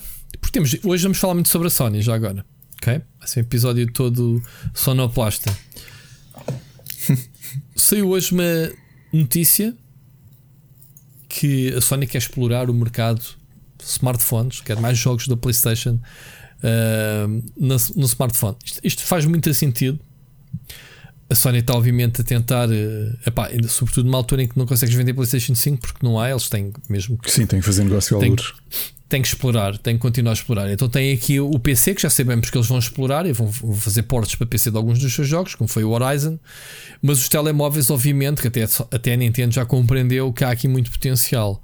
E posso dizer uma coisa: o. Deixa-me aqui só abrir uma notícia que eu também escrevi hoje e estou a fazer aqui a vontadinha. Hoje, hoje há muita coisa de sugestão do Wolf, estás a ver? Coisas que eu escrevi hoje. E hoje escrevi uma notícia sobre Deixa-me ver onde é que isto está. Desculpa lá, que eu assim enquadro isto. Sobre vendas de jogos para telemóveis, aqueles que eles uh, conhecem, uh, são conhecidos como uh, os breakouts, jogos que saem e depois se tornam rapidamente instaláveis. Espera aí que eu estou perdido. Como é que eu estou perdido no meu próprio website? É que isto já, já saiu dos destaques e eu tenho que andar a procurar aqui no arquivo. um, Então, qual é que era a cena? Então, a notícia era sobre o tempo que as pessoas passam à frente do telemóvel em aplicações, aumentou para 4.2 horas por dia, portanto, é bué. A nível global, a nível de alguns países, não, não falam em Portugal em concreto, mas o pessoal passa bem de tempo por causa da pandemia em casa, é entretenimento. Uh, e para pa enquadrar esta notícia da PlayStation, um, posso dar um exemplo de que, não sei se soubeste, a em, no fim de março, eu escrevi um artigo sobre isso, do lançamento, que saiu o Crash Bandicoot on the Run para telemóveis. Soubeste essa? Esse jogo, na primeira semana, e, e repara, o, o, primeiro trimestre acaba no fim de março, obviamente, né? os três primeiros meses. O jogo saiu no dia uh, 20 e tal de março, ok? E conseguiu entrar para, para o top de, destes top breakout games do primeiro trimestre com 21 milhões de downloads numa semana. Portanto, vens cá-me falar de cento e tal mil cópias do Days Gone. Estamos a falar, obviamente, de um jogo para telemóveis que é gratuito, mas isto não interessa. Depois há aqui 21 milhões de downloads de pessoal a jogar uh, um potencial mesmo que 1%. Compre cenas, microtransações e o jogo torna-se milionário, não é? Mas pronto, obviamente que, que, temos o mercado telemóvel é uma mina em bruto e obviamente se tu uh, arranjar jogos Imagina um God of War para a PlayStation, só o nome do jogo, tu vais querer instalar aquilo. O jogo até pode ser uma porcaria, né? Estás a ver o, mindset. Agora, eles querem explorar uh, mais jogos, ok? Eles já tiveram recentemente, que eu até nem sequer conhecia, o Uncharted Fortune Hunter. Conheces isto? Um, para telemóvel. Não sei há quanto tempo é que isto saiu. Também diga-se passagem que não fui eu. Saiu em 2016. Olha, Pá, eu acho que me lembro de, estou a ver a arte do jogo e acho que me lembro na altura de, de, de saber, saber disto. Um, e eles querem explorar mais, mais estes jogos. Portanto, o que é que achas? Achas que faz sentido, Ricardo? Um, explorar o potencial de jogos de telemóvel, não só da Sony, mas da indústria de repente olhar para os telemóveis. Até porque temos cada vez mais telemóveis de gaming. Na semana passada saiu um novo dele novo, o Legion. Não sei se viste esse telemóvel Epá, uma mercado, Não, mas o mercado continua a ser tão grande, é normal que. É normal é... que, pá, que olham, repara que até a Nintendo, que é tão. Sim, sim, a eh, Nintendo tem faturado. E, e, tens, e tens a Niantic a explorar os jogos da Nintendo. Agora uh, foi anunciado o novo Pikmin do género Pokémon Go e Pokémon uhum. Go foi um sucesso do caraças. Um, falta aqui a visão em termos de modelo de negócio. Continuamos agarrados às microtransações, que é o jogo base é de borla, mas depois tens que investir dinheiro quando te vicias, obviamente, que é um dos catches é viciar-te no jogo e depois precisares de pronto, para te tornares um bocado competitivo e para, elevares a tua experiência ao máximo, tens que gastar dinheiro no jogo. Eles foram muito né, na Niantic com o Pokémon Go, que te vende aceleradores para chocar os ovos e aquelas coisinhas todas. Um, como é que como é que uma, como é que a Sony poderá explorar os seus será com coisas originais ou será adaptações dos seus nomes conhecidos de jogos? Estás a ver? Por onde é que eles têm que começar? É um jogo PlayStation com o selo PlayStation mas para telemóvel? Estás a ver? Porque hum, epá, a mim faz sentido até porque uh, recentemente a Qualcomm uh, anunciou, não sei se te lembras, de um, de um telemóvel, ou do melhor, de, um, de uma espécie de um bundle de acessórios uh, para ser tipo a Switch. E não é a primeiro, já aconteceram vários. Há muita gente a querer imitar nos telemóveis o conceito da Switch. Os telemóveis gaming já vêm com os, com os cópias e os clones dos do, do, Joy-Con, não é? Que encaixas no telemóvel de lado e tens acesso aos analógicos, mas depois falta o conteúdo. Claro. Estás a ver? E é isto que eu quero perceber. E estava a discutir com a minha, com a minha diretora, que ela é que teve a testar o, esse Legion. E eu disse-lhe: pá, ganda banhada, vi-te a testar o telemóvel. Qual foi o jogo benchmark que foste testar? Pá, usei com ela à grande. Asphalt 9. Asphalt 9, uh, os Fortnites da vida. E andamos nisto. Portanto, quando tens telemóveis que custam mil e, e miles para cima a continuarem a usar os jogos que saíram já há 3 ou 4 anos, nota-se que a indústria dos videojogos para telemóveis está mais que estagnada, porque também não há grande necessidade de puxar pelos telemóveis. Apesar de haver telemóveis muito apedrosos, depois vais vender os jogos a quem? Vais continuar a oferecê-los e a, à procura de modelos de negócio baseado em microtransações. Estás a ver aqui a, o círculo vicioso. Porque pá, tu não vais pedir 50 paus por um jogo AAA de telemóveis como compravas para a Vita, não era? Porque tens sempre aquele estigma, ah, isto é para telemóvel, mas não vou gastar dinheiro num jogo para telemóvel. Estás a ver? O pessoal quer é tudo borla, não é? E depois tens o Apple Arcade ali. Uh... Pronto, mas isso era outra coisa. Mas isso já tens um serviço, né? tens as máquinas e tens um serviço, e depois tens o investimento da Apple em trazer exclusivos para aí. Isso é pronto, tem que passar a indústria dos telemóveis. Estás a perceber? Enfim, por acaso nem temos aqui notícia da, da, da Epic, eh, se calhar discutimos para a semana. O Seixas podia ter mandado uma mensagem a falar nisso que fartou-se. Uh, fica só aqui no ar. Uh, uh, reportou prejuízos brutais na sua Epic Store. Estás a ver? Aliás, o Seixas, tu viste no grupo que meteu a, a notícia. Sim, sim, sim, sim, O Fortnite continua, obviamente, a puxar aquela, aquela carroça. Sim, mas, mas Obviamente que já aqui tínhamos falado para conseguir rivalizar com estas ofertas todas, aquilo é. é pá, estão obviamente a enterrar dinheiro para. para se manter à tona. É assim. É assim que se faz para combater os monopólios. Precisas muito dinheiro para combater monopólios. Certo. A, ironia é que eles não se importavam nada também ter monopólios disto tudo, não é? Ao, ao comprar exclusivos e os temporários estão um bocadinho a, a, dar razão a isso. Anyway, não é a notícia que vamos discutir hoje, uh, mas pronto, fica aqui então a, a, novidade de que jogos para telemóveis pode ser uma realidade em breve. Portanto, de, de jogos PlayStation ou não, originais ou adaptações, não sei. Olha, vamos ouvir a próxima Mensagem do ouvinte, Ricardo, do Tiago Santos. E o Disco Elysium é capaz de ser talvez dos melhores RPGs que joguei nos últimos anos. O jogo é tão, mas tão bom. É, é daqueles jogos deliciosos mesmo. Malta, desculpem lá o áudio demorado. Mais uma vez, muito obrigado pela companhia. Acima de tudo, pela companhia. Acho que, acho que vocês dois não têm a mesma percepção do, do, bem, do bem que fazem algumas pessoas, inclusive a minha própria pessoa. Um, é ótimo chegar à terça-feira, repartir o podcast durante aqueles 30 minutos por dia. Por isso, continuem nas 3 horas. Está o meu voto assegurado.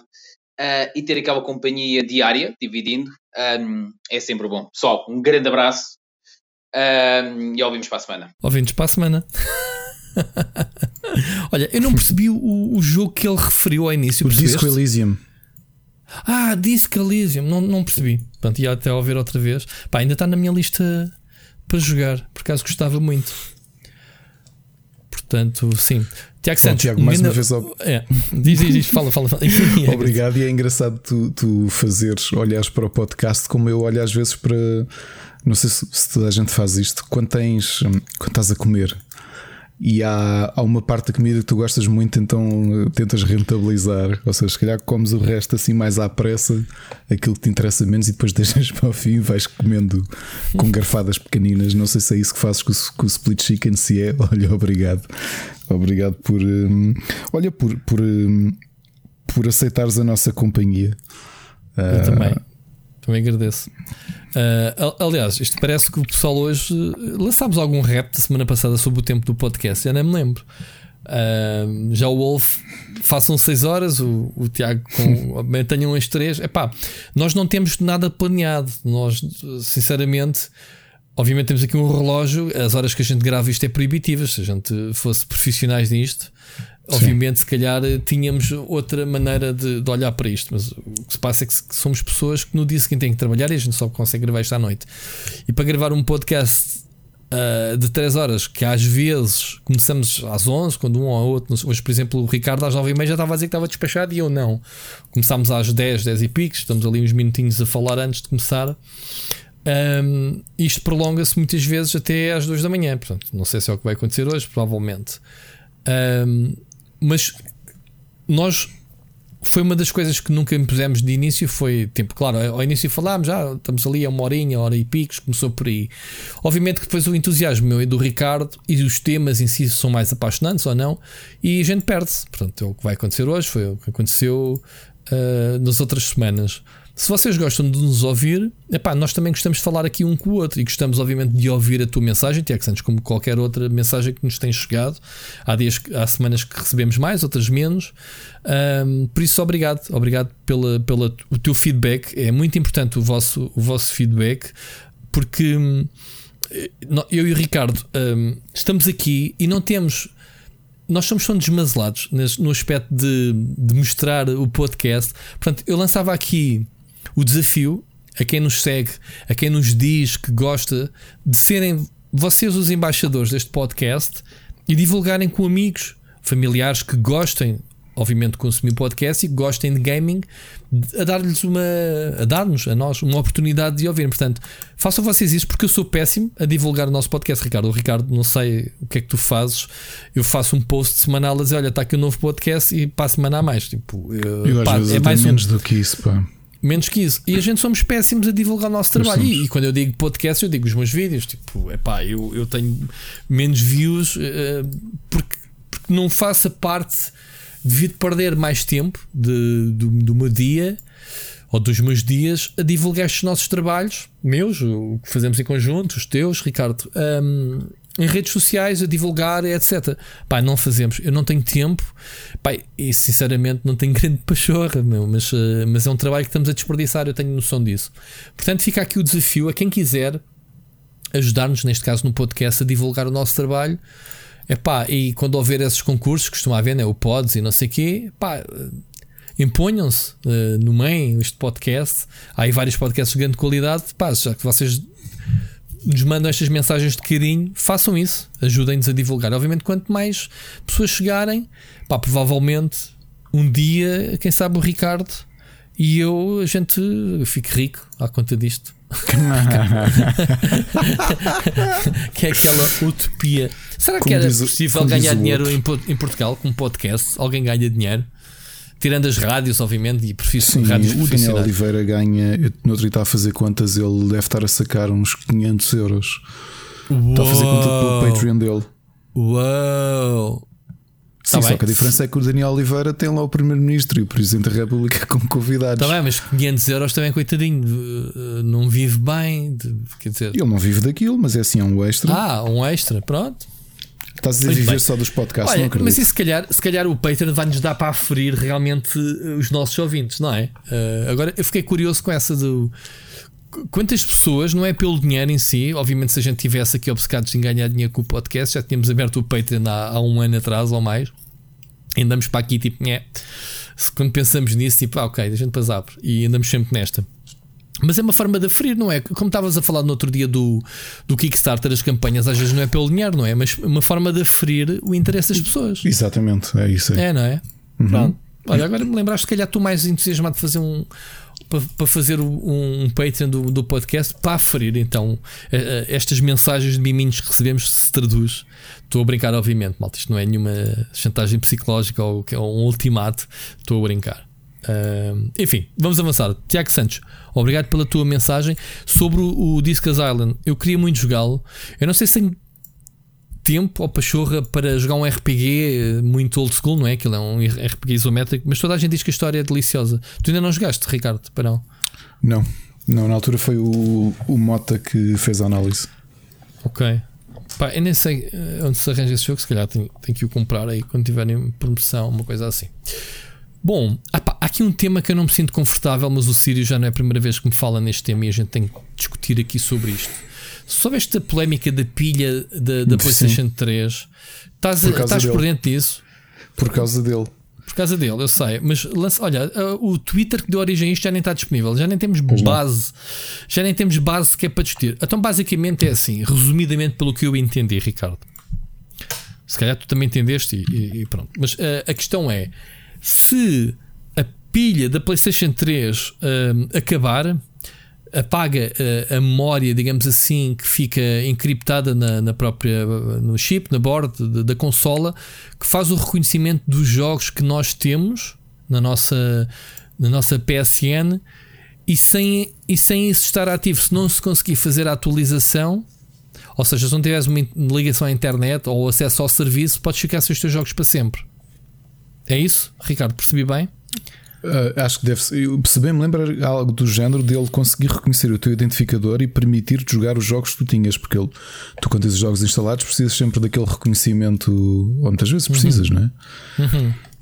Uh, Epá, mas eu, eu tenho a promessa de fazer que... um blog sobre isto e tenho, pá, eu ainda não aprofundei este, este assunto, mas é, é um bocado polémico porque basicamente está-te a mandar para o lixo. Os, o, o, o Siri estava a dizer: ah, corro o risco da minha biblioteca de jogos da PlayStation 3 e toda para o lixo.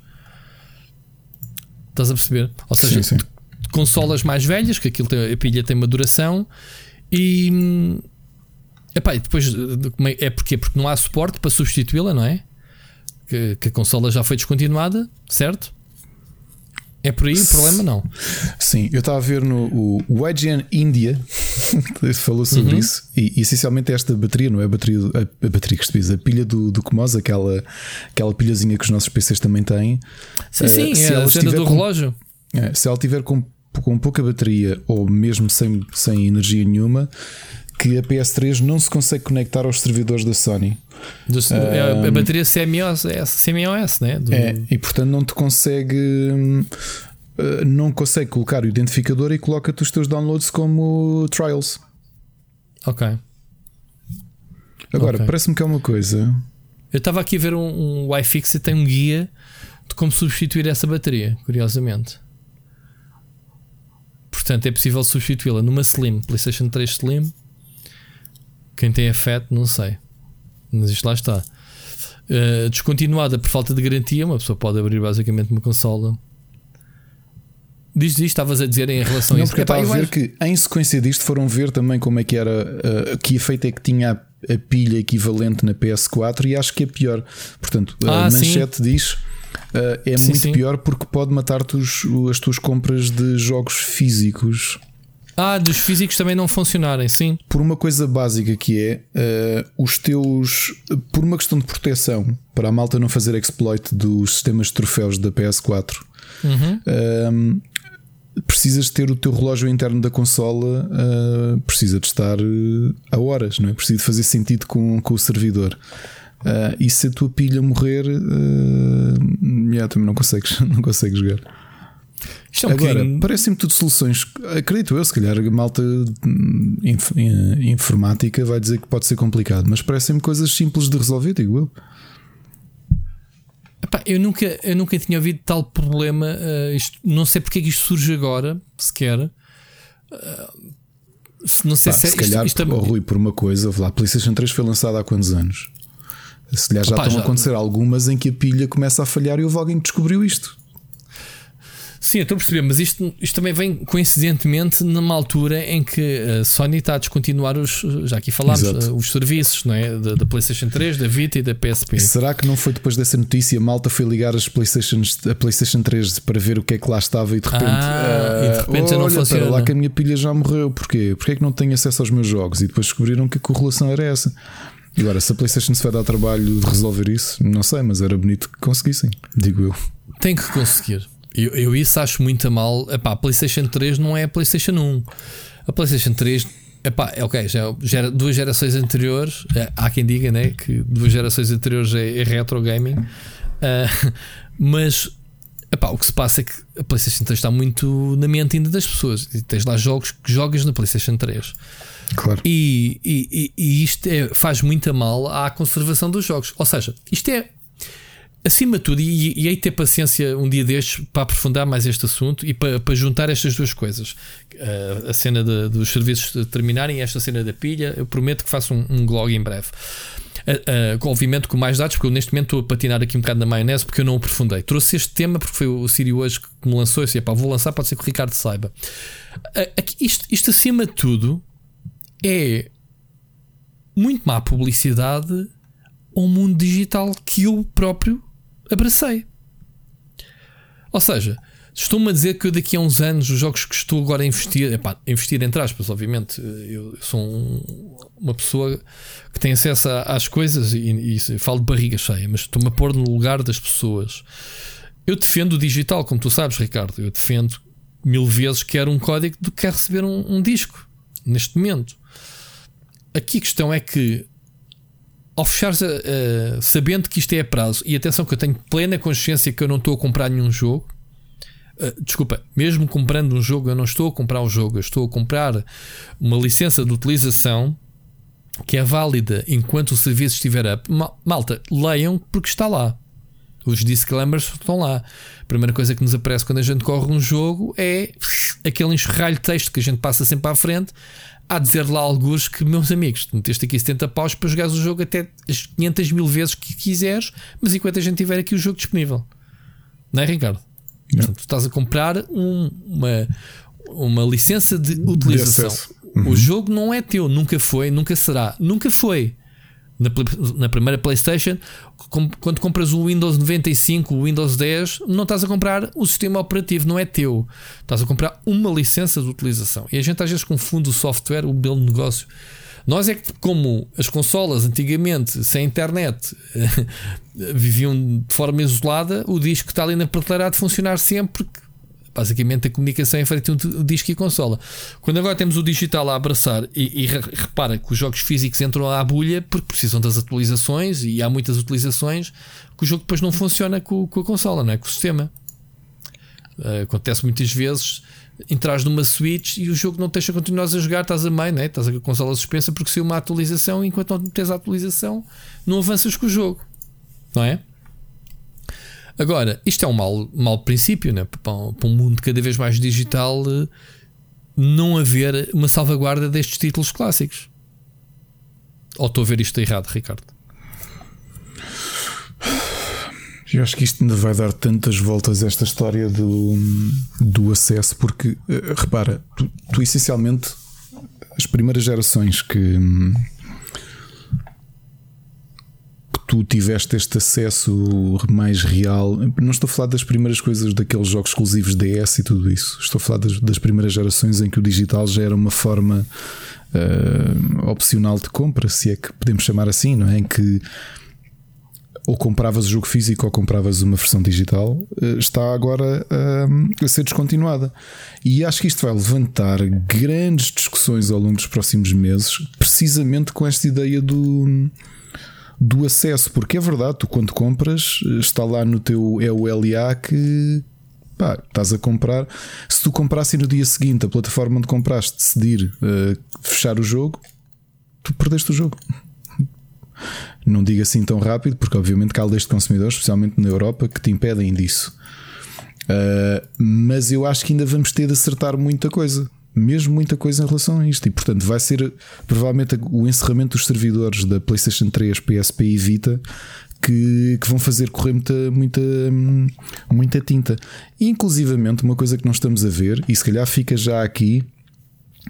Um, fica já aqui nesta, nesta discussão que é talvez daqui a um ano ou menos uh, eu e o Rui estejamos aqui a falar no Split Chicken sobre casos de, de tribunais de direitos do consumidor europeus que estão a tomar uh, ações uh, para reverter estas, estas coisas, não é? Ou de arranjar formas de, de as pessoas terem acesso àquilo que compraram. Vai ser. Vão haver casos a chegar aos tribunais de defesa do consumidor na Europa, garantidamente. Isso é que nem tenho dúvidas que isto vai acontecer. Independentemente do que os contratos dizem, vão chegar casos destes.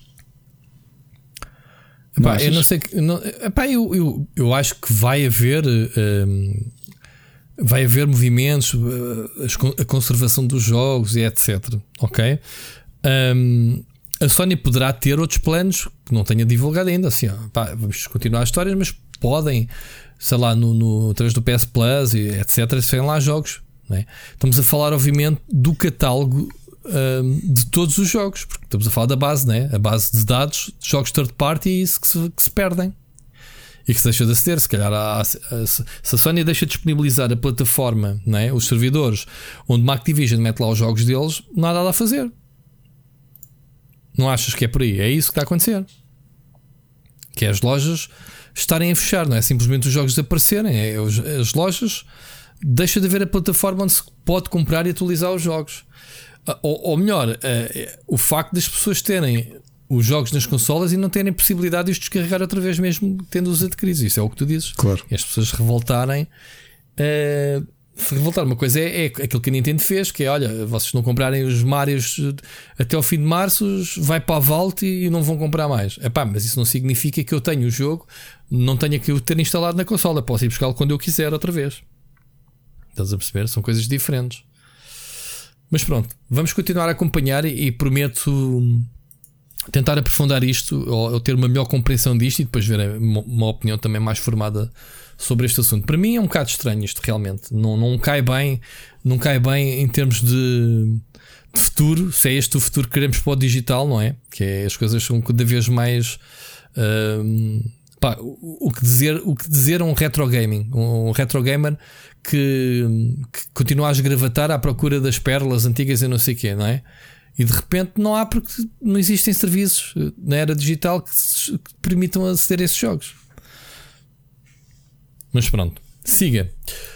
Um, queres passar ao próximo tema? Tens algo que querias lançar aqui uma pseudo Queres passar? Nem sei se é bem discussão, se é um. Um tema, uma dica. Eu nem sei bem porque às vezes é quase um, um reality check. Reality uh, check, boa, boa questão. Hum. Porque eu, eu tens que lançar o tema antes de mais, tens de dizer Sim, o que é. vi, vi no Twitter e não conheço a pessoa, mas sei que é que, é, que também escreve para um blog. Um, que tinha lançado uma discussão que eu acho que é perfeitamente legítima uhum. uh, de sentir que não há oportunidades uh, para mulheres trabalharem como jornalistas de videojogos em Portugal. E, e, e a pessoa em questão sente-se injustiçada, porque obviamente também trabalha num blog como, como eu, de forma amadora, e é licenciada em Ciências da Comunicação, pelo que eu percebi, e acha que não existem oportunidades. E e, e, acho que base desta discussão, pelo que eu estava a ver que estava a acontecer no Twitter, era se existiria aqui, se as mulheres, quando surgem uh, nestas oportunidades, se são apenas por serem uma cara bonita e que não há uma aposta. Uh, os salários que existem não vão para jornalistas mulheres uh, que trabalham em videojogos. Ou que é, eu, eu, eu já sei o que é que estás a falar, sim. Mas houve uma coisa. aqui a questão é ser mulheres? É que os homens também. Eu, eu depois disse, epá, eu queria tentar encontrar aqui, eu não me lembro, de cabeça do nome. Eu também não me lembro. E não, Eu- não eu tenho problemas em dizer o nome alguém- porque é legítimo e eu respondi-lhe, sabes? Ah, Um, eu não- eu, resp- não- não- eu não respondi-lhe a dizer eh, pá, porque ela é muito novinha, ela tem 21 anos e eu 21 anos já andava nisto. E eu disse-lhe, epá, queria mesmo saber o nome dela. Ela escreve para não sei que potato. Não estamos aqui a falar em anónimo, não estamos a mandar para o ar, estamos a falar de uma pessoa em concreto, porque o, o tema que ela lançou é, é pertinente e é isso que a gente queria discutir aqui. E eu respondi-lhe, porque é legítimo, como tu disseste e muito bem, essa discussão. Bolas, eh, onde é que eu vejo as pessoas eh, cada vez percebo menos no Eu não Twitter? sei, eu vi essa discussão me a partir seguem. do, do respo- de resposta. eh, Não sei, mas hum, essencialmente era essa a discussão. E, e- e deu-me deu deu para pensar nisto. E, e a reflexão que fiz é simples. Há gente que anda cá nisto há muito mais anos do que eu. Tu és uma delas, és das pessoas que eu conheço que teve a sorte de escrever sobre videojogos. Não estou a falar de ser jornalista e ser remunerado.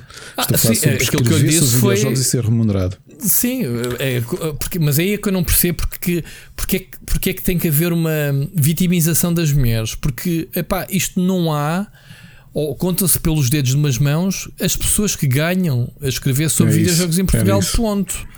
Homens e mulheres. Ou É, jovens E, e jovens eh, masculinas e femininas. Portanto, eu não consigo distinguir. É. E, e- e mais, Ricardo, já aqui disse publicamente que se eu neste momento encabeçasse um projeto de videojogos em que eu pudesse dar emprego a pessoas, a primeira pessoa que eu ia buscar era exatamente uma ah, mulher. Portanto, não consigo ver nas palavras dela a discriminação de Uhum. Não, é falta de que- é que- oportunidades para as jovens caras bonitas. Não, mano. Existem quando- talentos eu- de, eu quando de- aberrações como pessoas bonitas. Eu, eu quando, eu, quando, eu quando vi essa discussão, obviamente que eu acho que também faz parte da, do, do fervor do sangue de, de quando estás recém-licenciado, és, és jovem e vês as coisas, ou assumes essa revolta como. Eu acho Mas eu não que que seja uma revolta feminina. E aliás, há vários, várias razões pelas quais eu digo isto. Tu ainda és de, uma das, das- de um dos casos de pessoas que, que teve a, não, não digo a sorte, teve o mérito de poder trabalhar não, sorte também, claro. escrever sobre videojogos e ser remunerado. Uh, eu ando nisto há 9 anos e, e para escrever nunca fui remunerado. Aliás, toda a gente sabe, já falei aqui. O, estive anos a escrever para o Observador e não fui remunerado por isso. Foi uma decisão minha inicialmente e depois, quando quis renegociar a coisa, uh, pronto, acabamos por cada um ir para o seu lado. Um, portanto, Ah, Estava nesse tudo, aspecto- muito, estava tudo muito bonito quando tu escrevias de Borlam. Quando tu pediste dinheirinho, afinal, se calhar não quero. É, foi isso, basicamente. Agora, eu quando Olha, para ser justo, encontrei o nome, é Andrei Mendes. Portanto, um beijinho para ti, Ah, eh, isso, isso, Knight, já agora. Que eu já lhe disse que ela tem realmente talento. Já lhe dei foi a dica para chamar a atenção dos mídias em Portugal. Ela tem que falar em português. Ela faz eh, vídeos em inglês. Se bem que ela escreve eh, para o Square Potato, lá está o, o a tal meio, em português. E eu disse-lhe problema dela não era ser mulher, o problema dela é que não há em Portugal, ponto, publicações que paguem É isso. para se escrever sobre exatamente isso que eu ia dizer. O número de salários existentes é, e nós já falámos aqui, temos um episódio, alguns, que, que, que abrimos um Claro, bocado já o jogo. falámos sobre isto. Uhum. Quanto, quantos salários existem no IGN? Quantos salários existem no Game Reactor? Quantos existem no, no Uhum. Eurogamer? O Videogamer, que é um franchise, e se bem sei, é que totalmente amador. Portanto, Uhum. aqui a questão não é de ser, de não haver oportunidades. Portanto, não há oportunidades para ninguém.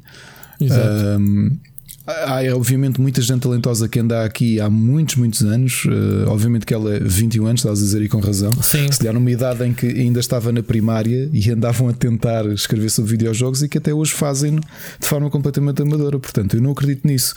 E exatamente o fator que me fez pensar nisto foram duas coisas. Indo para a tecnologia. Depois do Pedro Esteves sair do Observador, a minha editora é uma jornalista que tem a minha idade. As pessoas com quem eu lidei neste tempo todo, no, no tempo que tive no Observador, depois do Pedro sair, eram todas mulheres. Ok, eram jornalistas, algumas relacionadas com a cultura, outras relacionadas com a tecnologia, com o empreendedorismo. E depois lembrei-me de ti. Tu tens uma redação com quantas pessoas? Boa ironia, exato, exato. Somos eh, cinco pessoas. É a tua a, a dona Eu- e diretora do teu meio é uma mulher e a Certo. maioria das pessoas que trabalham no teu meio que é de tecnologia são Eu, mulheres. é eu verdade sou ou o não? único, eu sou o único homem da, da, És da o equipa. único homem. Ou seja, Só. eu não. Obviamente que. ah, ah, e agora estou. Eu não conheço a Andrei de lado nenhum e isto parece quase que estou aqui a pegar nisto. Ah, obviamente que há problemas e. Aliás. Man, A oh, oh, Ricardo, lembra-te, ainda não dissemos aqui hoje. Split Chicken é vida. E Estamos a falar de vida, estamos a falar de profissões. Não, olha, eu lembrava-me no outro paixão. dia de grandes conquistas e que, obviamente, motivaram grandes respostas misóginas. Hum. Por exemplo, a Sport TV ter comentadoras de futebol. Uhum. Eu vi comentários arrepiantes. Exato. Sim, o mercado do desporto eu acho que é difícil para as mulheres, especialmente o mercado do futebol. Difícil. Certo, certo. Uma mulher Difícil. árbitro com, com, com caraças, mano. Faço ideia. O, uh, vou citar agora para não fazer uh, uh, porque está agora que tu disseste o nome da, da André e fui verificar e realmente é o, é o pinned, o pinned thread que ela tem, que é desabafo para o dia da mulher. Um dos Ah, meus ok. sonhos é vir a Portugal deixar mais mulheres exercerem o cargo de jornalistas de videojogos, mesmo como uma profissão, e dar oportunidades a quem genuinamente merece Ok. numa indústria que ainda é dominada por homens, especialmente na minha área. Eh, Eu acho que, sinceramente, não é uma questão de misoginia em Portugal. A realidade é que cada vez há menos salários disponíveis. E, Pá, e agora e estava há a tentar ver as minhas respostas e não sei se foi esta que eu respondi. Que eu não encontro. E, Mas pronto, eu respondi-lhe. portanto, não acredito mesmo que seja esse o problema, infelizmente. Eh, Até acho que já há charneiras que foram esbatidas nos últimos anos. Há áreas muito mais difíceis. difíceis. Eu falei aqui, por exemplo, imagina o que é que é, o que é que são jornalistas mulheres no desporto, já se viu, especialmente no futebol. Imagino, por exemplo, eh, em termos de automóveis, é bem recebido, não é? Porque também é um mercado tão masculino De- Deixa-me aqui também fazer-te uma, uma ressalva. que é. Como tu sabes, a gente tem uma empresa eh, irmã que é o Sapo Desporto. Ok? Que, é- que é exatamente o- um dos principais canais do Sapo é o desporto. Eh, e temos de uma equipa de seis, acho que eles são seis ou sete? Seis? Duas são mulheres. Ok, Portanto, excelente. até, até no desporto temos excelente. temos eh, jornalistas e são muito boas. Atenção. Boas profissionais, Ricardo. Excelente. Olha, o pessoal outra não me coisa, subentenda. Como, como, como sabem, eu estou no. Excelentes colegas já agora. Não, não tenho escrito no, no público, mas toda a gente sabe que, para além do Pedro Esteves, se calhar a, a jornalista de tecnologia mais conhecida do público é a Carla Pequenino.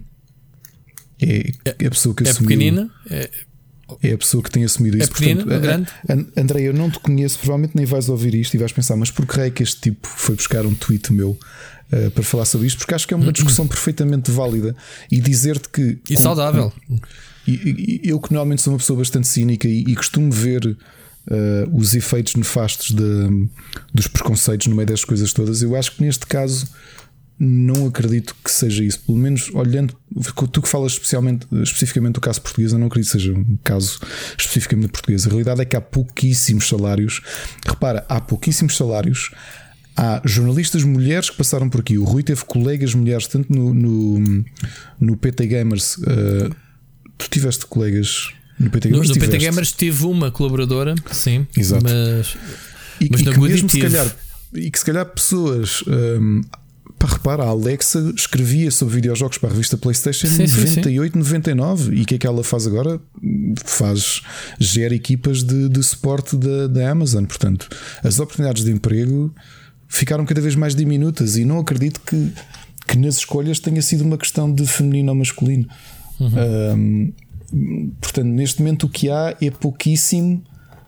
investimento em pessoas na área. Ponto. É, mas não, não, mesmo conhecendo as pessoas que estão à frente dos projetos, não acredito que seja por uma tipificação de vamos só contratar homens ou vamos só contratar mulheres. Eu também não acredito exemplo, nisso. Há umas semanas uh, falámos sobre isto quando os programas do, do como é que se chama a cena do, da SIC começaram? Relembra-me? O, o Advance. gamer, Advanced Gamers, né? E, e que eu tinha sim. dito que, e dei na altura os parabéns à pessoa porque nem a conhecia, de ver a Sara Regina apresentar o programa da- da- do IGN, porque que é muito talentosa, lá está.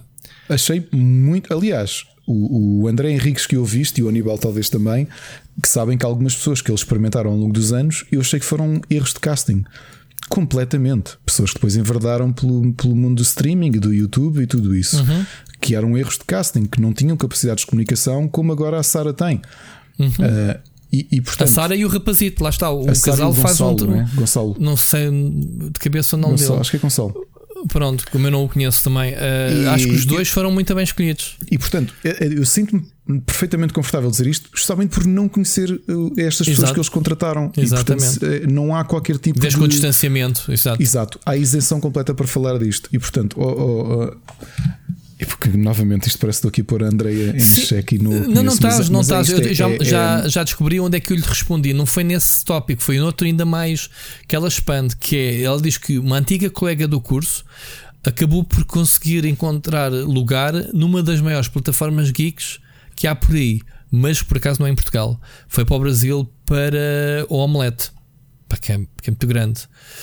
Pronto, e foi Excelente. a partir daqui que eu, que eu respondi: eh, isto é só lindo e pela maneira de passar o exemplo. Eh, Não é que ela não conseguiu uma oportunidade, eh, ela não conseguiu uma oportunidade em Portugal. Lá está, ela pega mais ou menos, mais ou menos nesse assunto e dizer: olha, foi preciso ir para outro país que não Portugal para conseguir um emprego. Lá está, porque o mercado brasileiro é muito maior que o português, de longe, em termos de, de de publicações.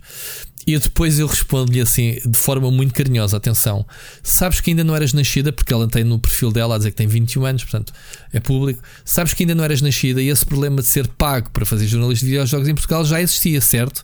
E depois, pronto, mandei-lhe a mensagem que é continuar a perseguir os sonhos, claro que ela é muito novinha.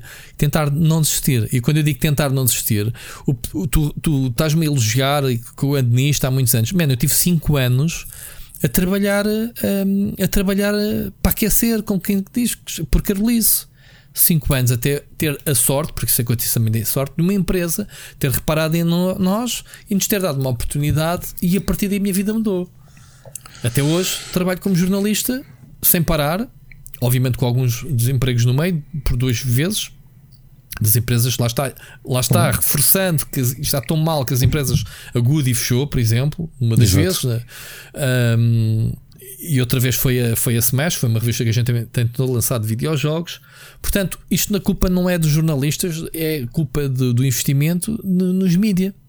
É um mercado ser muito pequenino também. Daí, daí agora assim que lançou o Advance, epá, eles investiram, mas agora para receberem o retorno. E quando é que vão receber o retorno? E vão ter paciência para se manter, para. Percebem? Obviamente que tem aqui, tem aqui eh, alianças estratégicas muito inteligentes, como foi a, a SIC ter-se unido ao IGN ou, ou à empresa, como é que é? Eh, Pixel Good, né? Que, que detém, ou, ou como é que se chama a empresa do IGN? É, acho que é isso. É Acho que isso. Um, e portanto, há aqui toda uma, uma, uma mistura de, de, de, de entregar o projeto a quem sabe, o pessoal da IGN, e depois ter, obviamente, uma plataforma que chega a mais pessoas, como é o caso da SIC. Agora, eh, obviamente que ela depois respondeu-me eh, que não é questão do dinheiro, é mesmo por querer ser, e sabemos que os jornalistas, ela sabe que os jornalistas são mal pagos, mas ela continua a dizer jornalistas de videojogos são mal pagos, ou seja, que é quando não trabalham de borla, que é mesmo assim. E pronto, é isso. É, é continuar. Há, é há- continuar. há literalmente não chega, a duas, não chega a duas mãos cheias o número de jornalistas de videojogos profissionais em Portugal. Eu acho que é uma mão e pouco mais do que isso. Sim, aquele pessoal que tem um- uma redação, um aquele expediente, tens o pessoal da IGN, Eurogamer e tens o Ricardo no Game O Reactor. Ricardo do, do Game Reactor. Mais nada. E- não há mais Pois, ninguém. mais, Não há mais ninguém. Que- obviamente, que- quando eu digo que sou jornalista, não sou jornalista de videojogos. de videojogos, jornalista de tecnologia. exato. É- Pronto, falar de videojogos essa é que é a questão. Yeah. Uh, uh, e, uh, e se me permitem, eu já acho já não sei se revelei aqui isto, mas é um, foi um foi uma discussão que eu tive com muita gente que entrou e saiu do Rubber ao longo destes nove anos e meio que eu lá estou, sendo que nove anos como editor-chefe. Um, Tu pagas com muita o gente Santos sempre- não é? É uma A mim- palmadinha nas costas. A mim ainda não Porquê é que eu deste posso fazer palmadinha. mais? Não posso fazer mais nada. É? quando, quando eu, quando eu sozinho, eh, o Machado não me tem dado esses, esses relatórios, mas eu neste momento devo produzir 80% do que o Rubber produz. Epá, que que- Bem, agora, onde é que eu quero chegar com isto? Há, há aqui dois segredos, e isto não quer soar condescendente, não é aquela ideia de ah, agora vais dizer que com a idade aprendes algumas coisas, mas com a idade efetivamente aprendes algumas coisas e aprendes algumas coisas também a bater com a cabeça nas paredes, não é? Porque uma coisa que eu vi ao longo destes anos de dezenas de pessoas que entraram e saíram do rubber e que tinham pica e que, e que rapidamente perderam a pica é uma coisa simples: é uh, já se perdeu um bocadinho isso, porque acho que as pessoas nestes últimos 3, 4 anos perceberam a realidade eh, internacional e especialmente a realidade portuguesa. Mas posso dizer que em 2014, 2015, muitas das pessoas que concorriam para o Rubber, quando nós fazíamos aqueles call to, call to arms à procura de pessoas, a maior parte das pessoas com quem contactávamos tinha mesmo a plena noção que, que eventualmente íamos conseguir profissionalizar o rubber e pagar salários. Agora fizeste-me lembrar uma, de, um, de um velho ex-diretor de uma não, revista. Não, não, foi, vá lá. Não, lá. Uh, foi pedir mas, emprego. Mas é, estás a perceber, são estas coisas que hum, eu não digo esmorecer. É, eu já disse isto aqui. Eu tenho visto pessoas que eu adoro e que eu acho que são altamente talentosas e com que eu tenho trabalhado ao longo destes anos e que já saíram do rubber, alguns deles, e que viram este trabalho de jornalista ser um trampolim para outras coisas. Eu não sei se é isso, por exemplo. Não sei se aqui a Andrea quer mesmo, tem mesmo sonho de ser jornalista. Por exemplo, eu sempre disse que eu não tenho formação em jornalismo. Ainda possivelmente o meu doutoramento vai ser em ciências da comunicação, mas independentemente disso é outra coisa. O que eu sempre disse é que a minha. Eu o fato de escrever sobre videojogos é um prazer que eu tenho. E, e, o fato neste momento já ter alguns rendimentos relacionados com os videojogos, porque obviamente que é mais do que público que, que eu coordeno os PlayStation Talents e que é um trabalho remunerado, uh, para além de, de, do IndieX, nos últimos anos não foi remunerado, mas, mas a ideia um dia é poder ter uma remuneração, mesmo que seja simbólica, mas conseguir uh, receber alguma coisa pelo trabalho que faço, mas acima de tudo os videojogos uh, ou a escrita ser um, servir para duas coisas. Uma, por um prazer pessoal que eu tenho de escrever, porque gosto muito de escrever e gosto muito de escrever sobre videojogos. E a segunda, por. Ah, por exemplo, uma coisa completamente paralela. Eu não me lembro se falei aqui ou não que em 2019, isto parece aquele momento de shameless. Eh, eu sou tão mau uh, a promover-me que até nisto eu não me lembro se falei que foi. Eu tive um conto nomeado para melhor conto de ficção já, de 2019, não é?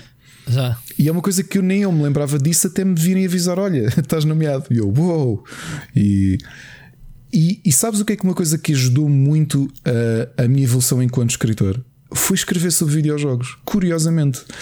Ou seja, não estou a escrever ficção, estou a escrever, mas escrever enquanto ato é como qualquer outra coisa, necessita de muito treino, necessita de muito, muita prática.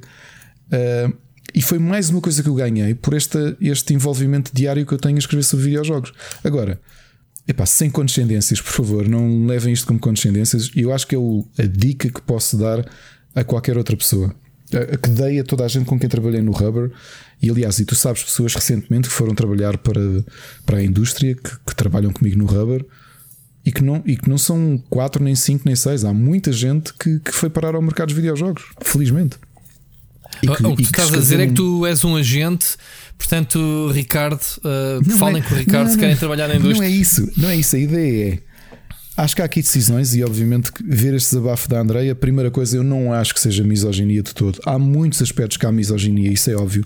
Nesse caso específico, não parece. Há simplesmente poucos salários uh, disponíveis. Uh, é tão simples quanto isso. Há muitas oportunidades gratuitas de colaboração, uh, salários pagos há pouquíssimos. Ok?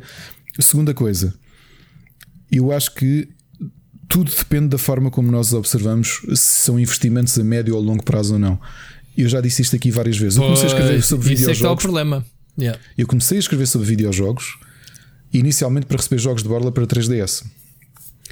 Nunca imaginei. Catch as... busted.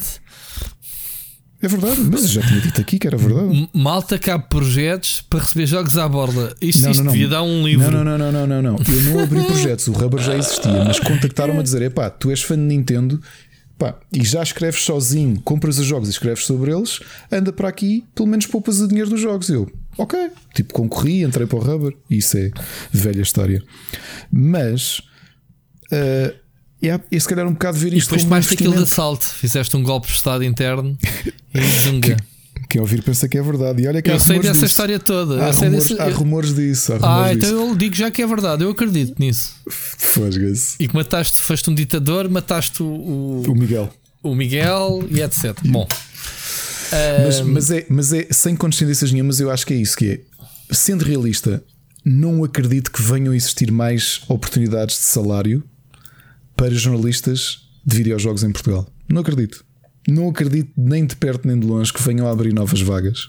Não acredito, ok? Uh, não sabemos, que olha que podemos abrir, sabes que isto podemos criar aqui um império split chicken e não, nunca sabe o dia da manhã. Portanto, se houver, ouviram aqui primeiro. Dizer, ouviram aqui é primeiro. Uma, isto não é uma questão de cunha, mas muitas vezes tu olhas para malta que foi ficando desempregado ao longo destes anos, que se foi dirigindo para outros meios, como o caso do Rui, que agora está na tecnologia. Se é daquelas situações em que mais facilmente ias buscar mas, alguém. Ricardo, Ricardo, vou-te aqui confessar uma coisa. Duvido, duvido duvido que alguém que esteja na, indústria dos videojogos esteja numa posição tão boa como a minha, porque eu posso falar sobre videojogos, não, obviamente, 100% a falar sobre jogos, mas posso depois falar sobre outras coisas que eu quiser, incluindo videojogos, e ter claro. acesso a outras tecnologias e isso, percebes? Portanto, o, facto de me dizeres, ah, o Rui agora não está na, na indústria dos videojogos, não me estás a a excluir, digamos assim. Pelo contrário, uh, demora muito, demora muito estar na minha posição, sinceramente, em termos de, de acesso uh, aos conteúdos e acesso aos meios. Aliás, eu vou-te ser muito sincero.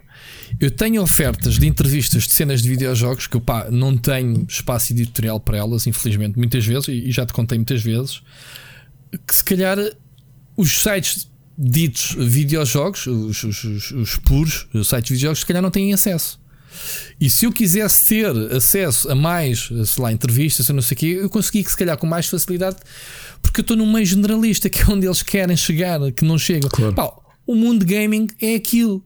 Já está, estás a ver? Agora, mostrar os videojogos a um público que não oh, é o teu público. Não sabia isso, é o que todos quando querem. Estava no, quando estava mas, no claro que sabes. Claro, por isso é que estou a dizer, estou numa posição privilegiada para falar sobre videojogos. E as pessoas, se calhar, às vezes não pensam nisso. Eu rio-me às vezes, porque quando eu digo, ah, não sei o que, escrevo 10 artigos por dia, ah, escrevo 10, se calhar nenhum é sobre videojogos, mas é sobre outras coisas interessantes. E se eu quiser, escrevo quando eu quero sobre videojogos. Obviamente que tenho a capacidade de ver o que é que funciona e não funciona no meu público, né? não, não vou falar hoje sobre Uh, sei lá, sobre um jogo RTS por turnos uh, sobre, Paradise Lost. So, sobre pronto, estás a ver, mas se calhar, mas sim, calhar, sim. mas calhar falo das novas skins do Fortnite, Tunga. Vês? Eu acho que isso Muito depende de sempre. Eu já te disse que a postura que eu tinha no observador, como tinha total liberdade, Uh, muitas vezes fazia essa seleção, que era se calhar havia índios que eu acho que faz, valia a pena o público claro. generalista, ou seja, se calhar fazia mais sentido escrever sobre um, um Last, Days, Day of June, Last Days of June claro do que, que de um FIFA. O seu FIFA, claro se calhar, o público já conhece, agora este claro. não, não conheces. É mesmo agora. Isso. Pá, sem condescendências, eu não, não vejo este caso como misoginia. Uh, eu acho que passa tudo por perseverança, porque se há algo que eu tenho visto e até de amigos e amigas muito próximos que rapidamente existem, é que yeah. acreditam que as oportunidades vão surgir nos próximos meses e elas não vão surgir, garantidamente. Ah, pois uh, não vão. Se te afastas porque não, agarrar, porque não te mantiveste, não é porque epá, agora é uma oportunidade é, que vais mergulhar de cabeça. Yeah. Eu, nos últimos, epá, as coisas que nós fomos encontrando e as oportunidades que foram surgindo não foram foi o que eu disse. Eu, eu, tive aqui um turning point nos últimos dois anos em que, em que houve coisas que se começaram a materializar que eu inicialmente nem estava a pensar. E há algumas que tu sabes que eu estou a trabalhar em background e que. E às vezes nem sabes. Então é exatamente isso.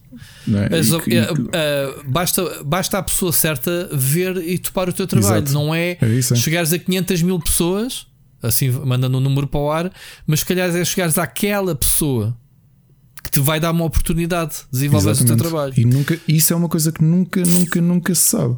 E sem, e, portanto, exatamente. E sem estares. Epá, e depois a gente não esquece das pessoas. Pá, eu trabalhei ao longo destes 20 anos com pessoas que eu não esqueço. Se um dia precisar delas, eu tenho o número delas. Não trabalham nisto há 10 anos porque a vida deu outras voltas. Já. Yeah, mas eu conheço a capacidade das pessoas. E tu só vais ter essa capacidade Exato. se mostrares o teu trabalho, não é Exatamente. se desistires passado uns meses, quer dizer, tens que manter uh, relevante. Da mesma forma que eu, tu, estando nesta indústria, também podemos ser reparados e chamados para outras Repara, coisas. Rui, há coisas Pá. que tu medes, tu sabes de projeto pelo menos um projeto que eu ando a desenvolver há um tempo e que há pessoas muito específicas com quem já trabalhei e que tenho todo o prazer, se houver essa oportunidade, de poder vir a trabalhar no futuro. Mas isso é porque tu modos. conheces as pessoas, sabes as limitações e sabes as, uh, uh, o as potencial dessas pessoas. Exatamente. Exatamente. E confias nas pessoas. Eu acho que a confiança aqui é uma chave muito importante. Que é uh, as pessoas vão te entregar aquilo que tu precisas Epá, porque as pessoas podem não saber e isso aprende-se. A, a, a, questão da confiança e saberes que tu não estás presente por teres tratado outro assunto e deixas a, a casa bem entregue. Uhum. Se, se, as pessoas só as conhecendo, só trabalhando com elas e, e da mesma forma que eu digo o contrário. O inverso. É isso que eu ia dizer. há pessoas da minha vida que nunca na minha vida iriam trabalhar outra vez comigo se dependesse de mim. Tal e, qual. E, e aliás, uma coisa que já falámos aqui é eu, eu sempre criei uma, um distanciamento muito grande entre amizades e, e, trabalho. e trabalho. E consigo uhum. trabalhar com amigos uhum. e consigo trabalhar com pessoas com quem não me dou assim tanto. Uhum. Uh, mas quando é trabalho, eu não ia buscar um amigo só porque é um amigo, mas garantidamente. Exatamente. Ou seja, Há, pessoas, há pessoas com que eu trabalhei e que eu vi o que é que podia esperar delas e que já aconteceu surgirem oportunidades e dizerem mas porquê é que não me convidaste para ir? Eu disse, pá, sinceramente, porque Man, yeah. acho que não ias corresponder. Yep.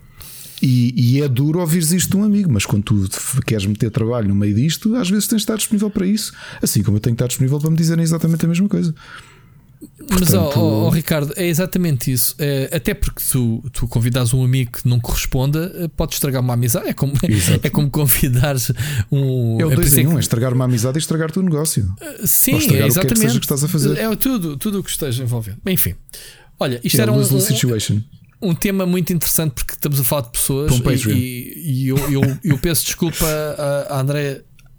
Uh, quis trazer aqui, quisemos trazer para a conversa para te dar voz para te ajudar, uh, para te ajudar a, a, a, esclarecer, digamos assim, a realidade dura, infelizmente, em Portugal.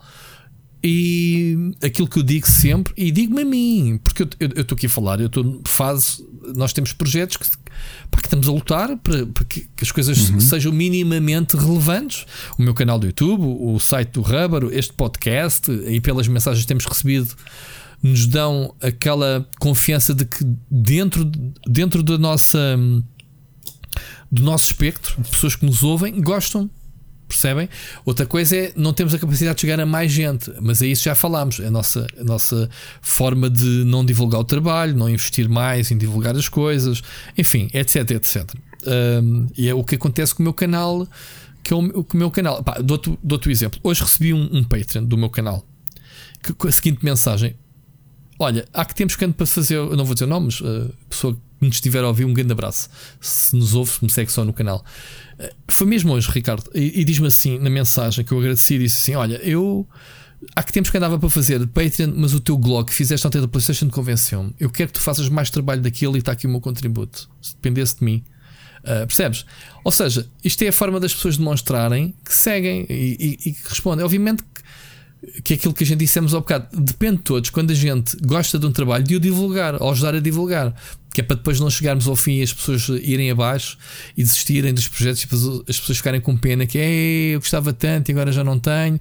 Porque lá está, é aquela velha história da Big Gamer que fechou porque o pessoal não comprava e depois, quando, quando, quando a revista desapareceu, andavam à procura dela que já não havia, não era? Um, isto, isto para dizer que é continuar a trabalhar e é continuar sem pensar em, em, em situações. Eu estava aqui a dizer, estou quase há seis anos com o meu canal no YouTube, Epá, e o meu canal neste momento está a passar a pior fase de sempre nestes anos todos. Portanto, eu estou naquele ponto repousado em que se eu fosse uma pessoa novita, tipo, tenho mais que fazer do que estar a aturar isto, já tinha desistido. Estás a perceber, Ricardo? Yeah, yeah. Sabes disso? Eu falo contigo. Porque claro, o YouTube claro. não está a ajudar e, e, e, há ali qualquer coisa. Este ano não, não está a correr bem as coisas. Uh, e depois há um ciclo vicioso. A desmotivação é real. Ninguém é super-homem e nós temos momentos mais desmotivados do que outros. A indústria também não está propriamente motivadora, não é? digamos assim. E, e há aqui um ciclo positivo. Uh, uh, um círculo vicioso que até já falámos a semana passada. É pá, mas a gente quando gosta disto é para continuar e hoje não estamos bem, não nos apetece, ok, não fazemos. Amanhã estamos cheios de pica e fazemos e, e logo se vê.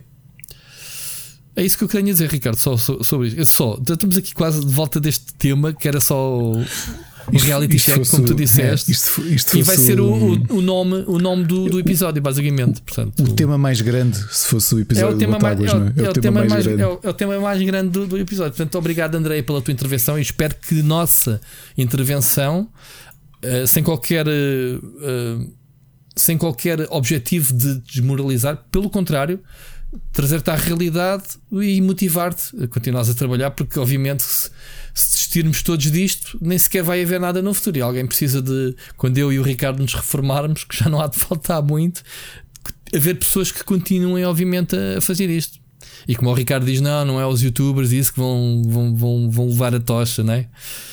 até porque uh, eles já desistiram disso, né? Isso já foi chão de uvas. Tens ali o Rick estoico Sim, é, mas o Rick é outra, é outra cena dele, é, é uma cena diferente. Os outros todos já, já foram para outra coisa, né? já foram para, para outro mundo. Muito bem, vamos só completar antes de passarmos uh, às recomendações só falar aqui do Optimus Prime. Tu és fã de Transformers, Ricardo. Então é assim, hoje saiu. Eu, Rui, uma... eu sei, não, eu, eu, sei o que é que vais dizer e deixa-me dizer antes de mais. Eu Diz. vi isto primeiro com o meu filho e, e ele disse: Ok, tinhas perguntado o que eu queria de prenda de anos, é isso. E eu, não, não é. ele queria este, este Optimus Prime. Yeah. A sério mesmo? Ele viu isto? A sério mesmo, viu. Vi e... eu, a Ana e ele e ficámos os três babados. Certo. E depois viram o preço e meteram a boca no sítio e foram, foram lanchar. E, só que é lindo. Ok, então fala lá tu como fã. Vai. 600 paus, é só o que eu tenho a dizer. O que é que ele faz? Eu, eu conheci isto por causa de um vídeo com o Kevin Smith que estavam a mostrar Exatamente. Certo. uma versão do Optimus Prime que se autotransforma de, de caminhão, completamente idêntica à transformação à da série, da animação original, do G1 e que tem as falas. Uh, tem montes e montes de falas, não me lembro quantas é que. Hum, tu dizes aqui 25 comandos por voz, não é? Uh, uhum. Com o. Ai, agora estamos a esquecer do nome do ator. Não foi que, que escrevi. A... 5 mil componentes, obedece a 25 comandos de, de voz. Ah, estás a, a querer lembrar-te do nome da, da personagem, do ator? É, para lá que eu estou aqui a ver. O Peter Esse... Cullen. Okay. É o Peter Cullen que dá a voz ao boneco e ele é hiper realista. Aliás, tem uma coisa que nós estamos completamente babados: é que ele tem idle animation. Se o boneco ficar parado, se ficar simplesmente em modo robô em cima de uma mesa, ele vai se mexendo tipo idle animation, vai mexendo os braços, vai se endireitando. Epá, é. Oh God. 80 efeitos de som gravados com a voz original para cinema, é, né? Peter Cullen. Sim, sim. Peter Cohen. E pode ser uh, utilizado como uma app, basicamente. 50 centímetros é de altura? Epá, meio metro. Só que é lindo, meio... é hiper realista. Aliás, tu vês a, a, sequência de animação e é. Hum, e é tal e qual como.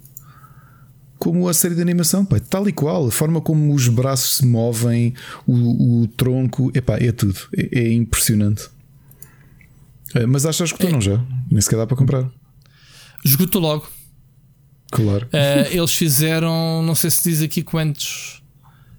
Quantos. O site Isto foi não dizem. que se juntou a uma empresa de robótica, não é? A RoboSun. Uh, para fazer isto. É impressionante, é impressionante. Estava não, aqui e tiveram pre-orders. Isto, isto foram os Esgotou nas pre-orders. Sim, sim, sim, sim, sim, sim, Entrega prevista para outubro só. Ah, ah, mas também foi só nos Estados Unidos que eles estavam a vender. Isto é capaz de aparecer. Reino Unido e Estados Unidos. Mas como é que eles fazem edições tão limitadas disto? Isto não, não podiam ganhar mais dinheiro se. É assim, se o Machado já me tinha mostrado uma coisa que há um tempo eu fiquei uh, todo babado. É que já há mercado, obviamente que há mercado para, um, para edições colecionador, mas é que a Hasbro anda a fazer uns modelos grandes muito detalhados uh, que não são automáticos, não é? Tu é que brinquedos para tu próprio montares, mas são umas uhum. estatuetas lindas, percebes? Mesmo muito, muito, muito próximas do, do da série e do da série original. É pá, só que isto é outro nível. Isto é robótica pura, pá. Isto é daquelas coisas que tu tens e eu que, eu que vejo o meu R2D2 que custou 40 euros e que tu chamas e ele, ele mexe-se um bocadinho para o pé e depois diz ah, Obi-Wan Kenobi, you are a only hope. E, eu, e depois vejo isto, é bolas. Uh, um gajo olha para o caminhão e o caminhão nem sequer é assim nada de especial. a fotografia do caminhão em si. Mas depois isto em movimento, caraças. É? é? lindo. É lindo. Muito bem. Muito bem. Olha, vamos entrar com, com o separador do que é que estamos a jogar. Split Chicken Gameplay.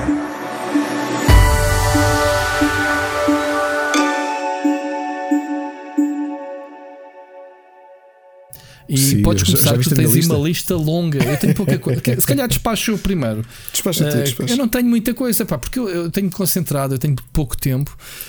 Um, tenho-me concentrado no Outriders, que ainda estou a jogá-lo para review. Tenho picado o Monster Hunter, já falei que eles não vale a pena estar a repetir.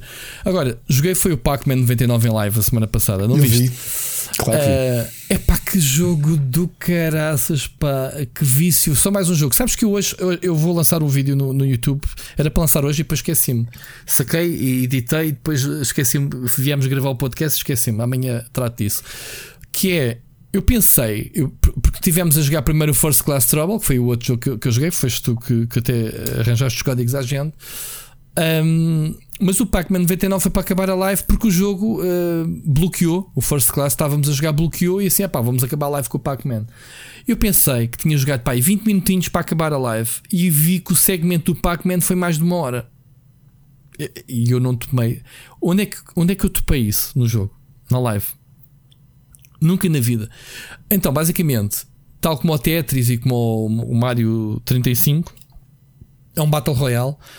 Pai, tu estás no teu mapazinho a lutar com, com, os fantasmas, a comer as bolas, etc. Mas depois estás a receber fantasmas adicionais que vêm dos outros 98 jogadores. E então isto é um Battle Royale por causa disso.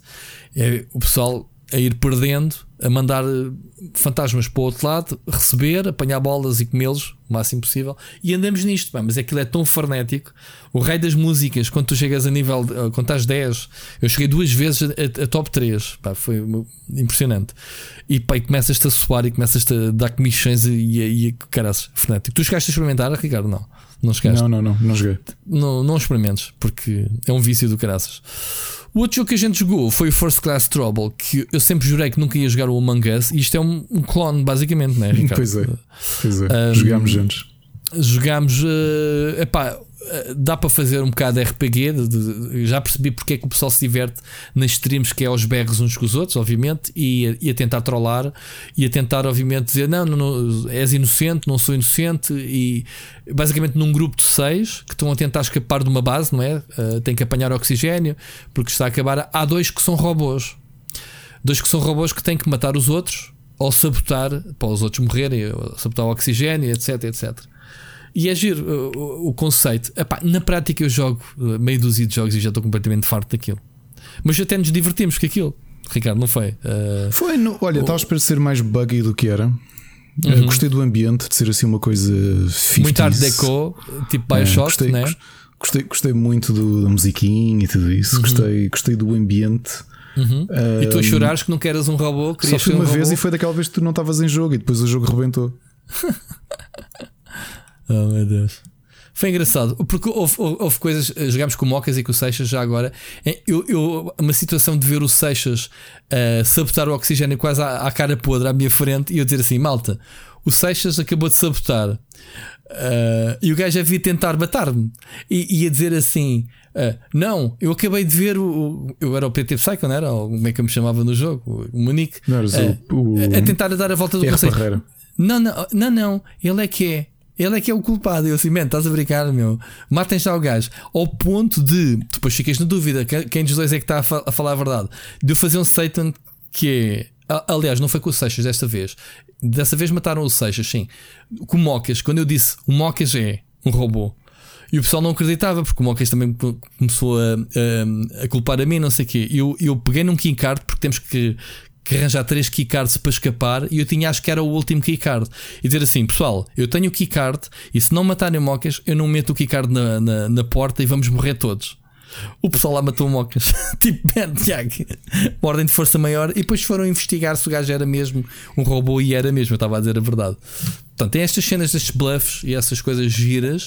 Achei Epá, giro, mas... mas ser muito. Eu, não, eu só acho um bocado limitativo ser um jogo que depende tanto do microfone, por acaso, porque depois estás a jogar com, com Os aleatórios yeah. e começas e é a, coisa a gozar, né? a trollar. É e... uma coisa que me custa menos, eh, que me custa mais a jogar isto. É se for só com amigos, é divertido.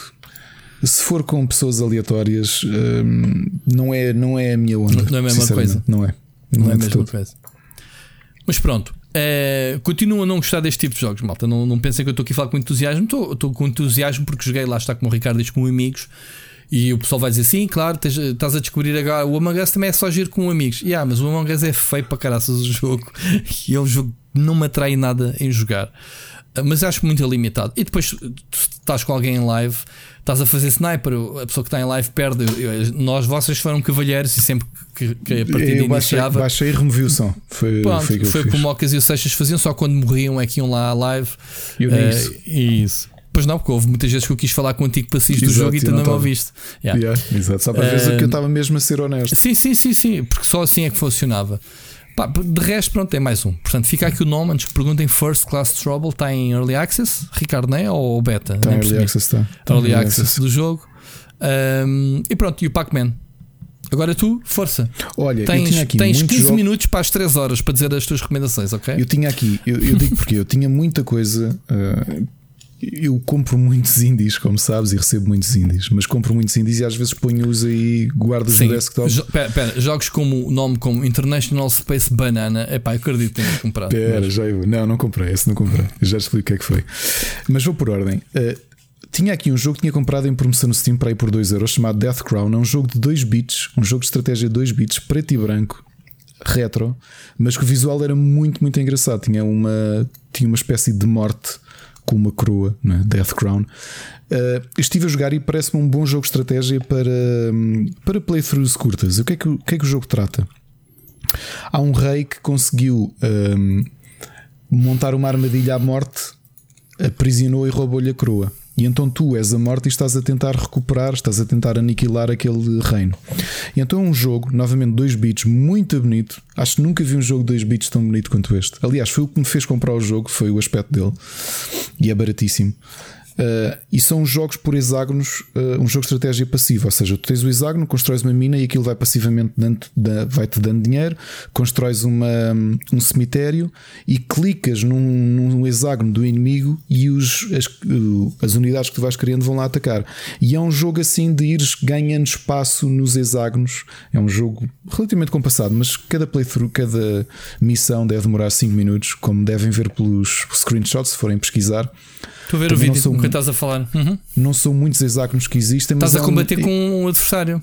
Estás a combater com o adversário, sim. Ou seja, ao mesmo tempo que tu estás a dominar hexágonos e ele está a fazer o mesmo e está a enviar eh, unidades e tu unidades para ele a tentar conquistar o lado dele. Achei muito simples e muito, muito bonito. É daqueles jogos que eu acho que volta e meia, quando tiver 5 minutos, como normalmente não jogo em telemóvel, provavelmente ligo, ligo aqui no computador e jogo um bocadinho. Depois, Xbox Game Pass, eu tinha muitos jogos instalados e estava a olhar para eles a pensar: epá, eu experimento ou não experimento. Um deles foi o Gridfall da Spider. Da uhum. Spiders, um estúdio que essencialmente só faz jogos para a Focus, que o Rui analisou o ano passado. É mais um RPG, eh, neste caso com um ambiente uh, de século XVII, Uh, portanto, eu fiz o, por acaso fiz o meu personagem com o aspecto que eu tenho agora, que é bigode a mosqueteiro e patilhas e cabelo comprido.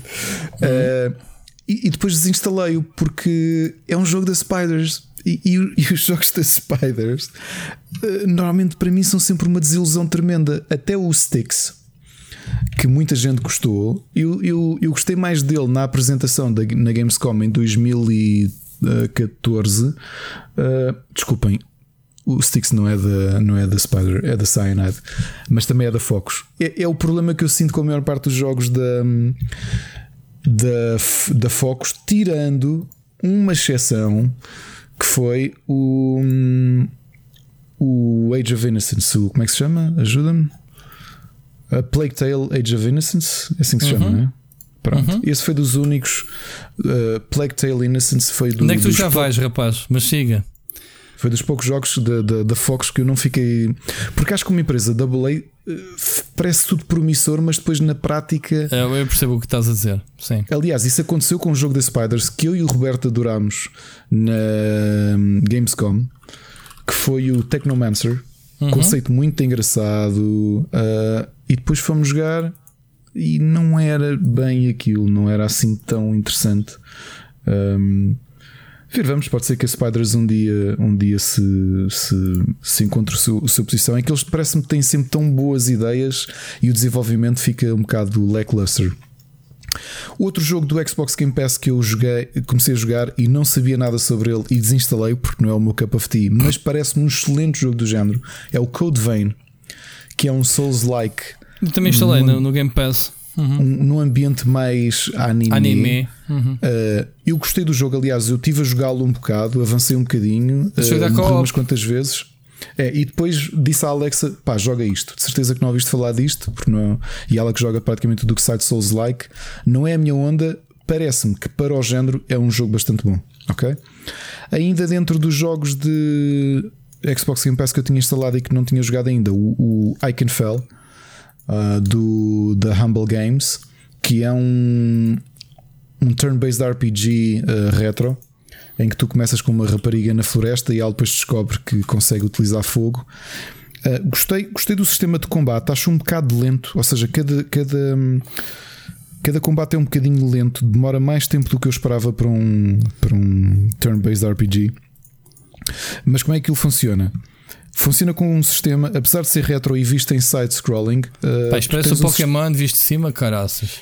É visto de, de, de, lado, não é? Assim, mais ou menos uma vista de perfil. E qual é que é a diferença? É que o, essencialmente o terreno de jogo, o terreno de combate, são três, uh, três filas uhum. uh, com, com quadrados que tu só notas quando tentas movimentar. Ou seja, tu tens de posicionar, porque tu podes querer fazer um, uma magia e não estares e o, o quadrado onde o teu inimigo está não atinges. Portanto, podes carregar no B e voltar a posicionar para ver para te ajustares. Um bocadinho de tactical sim. RPG no meio disto tudo. Sim, sim, sim. O que é que isto traz de engraçado? É um sistema que a Square inventou e aplicou pela primeira vez no Super Mario RPG, que é o tu teres o timing, ou seja, se tu atacares, tens o tempo certo para carregar certo. no botão outra vez para dar critical damage certo. e a mesma coisa a defender. Achei o jogo engraçado, Uh, só continuo a achar que tem problemas de ritmo. Uh, os turnos são. De, o, o, jogo em si é muito lento. Um combate demora demasiados turnos para, para eu gostar dele. Ok? Agora, falaste aqui do International Space Banana. O International Space Banana foi um indie que eu recebi o press release no dia 1 de abril. E estava aqui a ver com o meu filho e eu disse-lhe: Ah, filho, isto não deve ser um jogo mesmo. Provavelmente eu vou pedir um código disto. E, e depois dizem-me: Ah, era piada de 1 de abril. Mas é mesmo um jogo que é que é o International Space Banana? Daqueles jogos idiotas. Tu estás numa estação espacial e és uma banana. Ok? Uh, sério? É Pelo sério. nome e... do jogo foi o que já tinha percebido, mas já, yeah, ok. E, e o jogo é muito difícil porque tu estás sem gravidade. Gravidade zero, claro e tu tens de ir movimentando, agitando um bocadinho a tua banana para a esquerda para a direita. Sério? Estás... Tens aquele som de bike agitando aqui a tua banana. Tem, para ir chocando contra os sítios para ires uhum. avançando nos níveis. É pá, difícil. Eu, eu, eu, lembro de ter progredido imenso. De repente choquei contra um sítio, comecei a agitar a, a banana. E voltei, voltei, exatamente para a primeira parede do início do jogo. E, quando perdes a banana não se descasca nem nada? Não. Ei, man, dá para meter chapéus na, na, banana, mano, estás a brincar.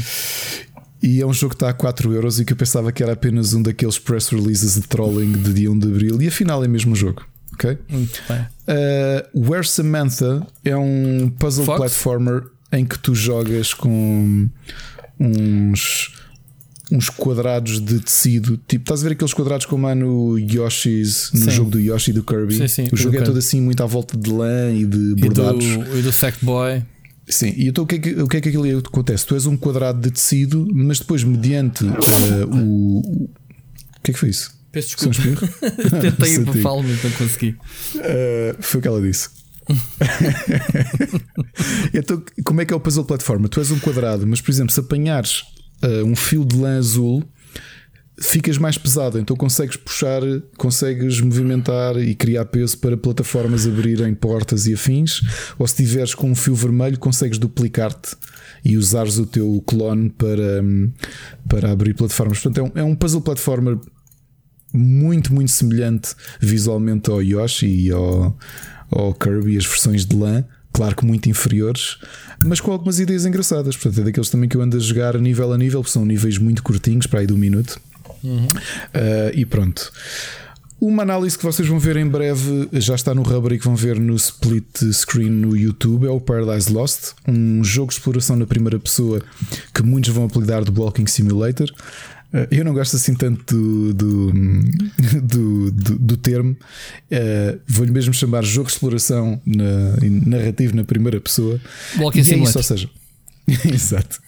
E então o que é que este Paradise Lost tem de curiosidade? É que é passado numa realidade alternativa em que a Segunda Guerra Mundial durou 20 anos e acabou com os nazis a dizimarem a Europa por completo com uma série de mísseis nucleares e, portanto, a Terra terminou e vivemos no inverno nuclear. E tu és uma criança de 12 anos, és um rapaz.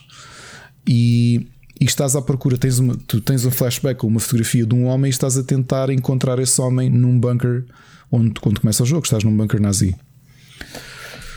O jogo é muito, muito bonito. Uh, o ambiente está espetacular. A história não é muito longa. Uma coisa que eu digo na review é isso mesmo: é que o nosso protagonista anda muito devagar.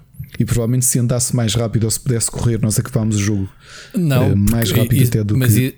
mas isso é porque é um walking simulator, senão era um running simulator. badunce, badunce, badunce, badunce. Badunce do dia. Badunce do dia. muito bom.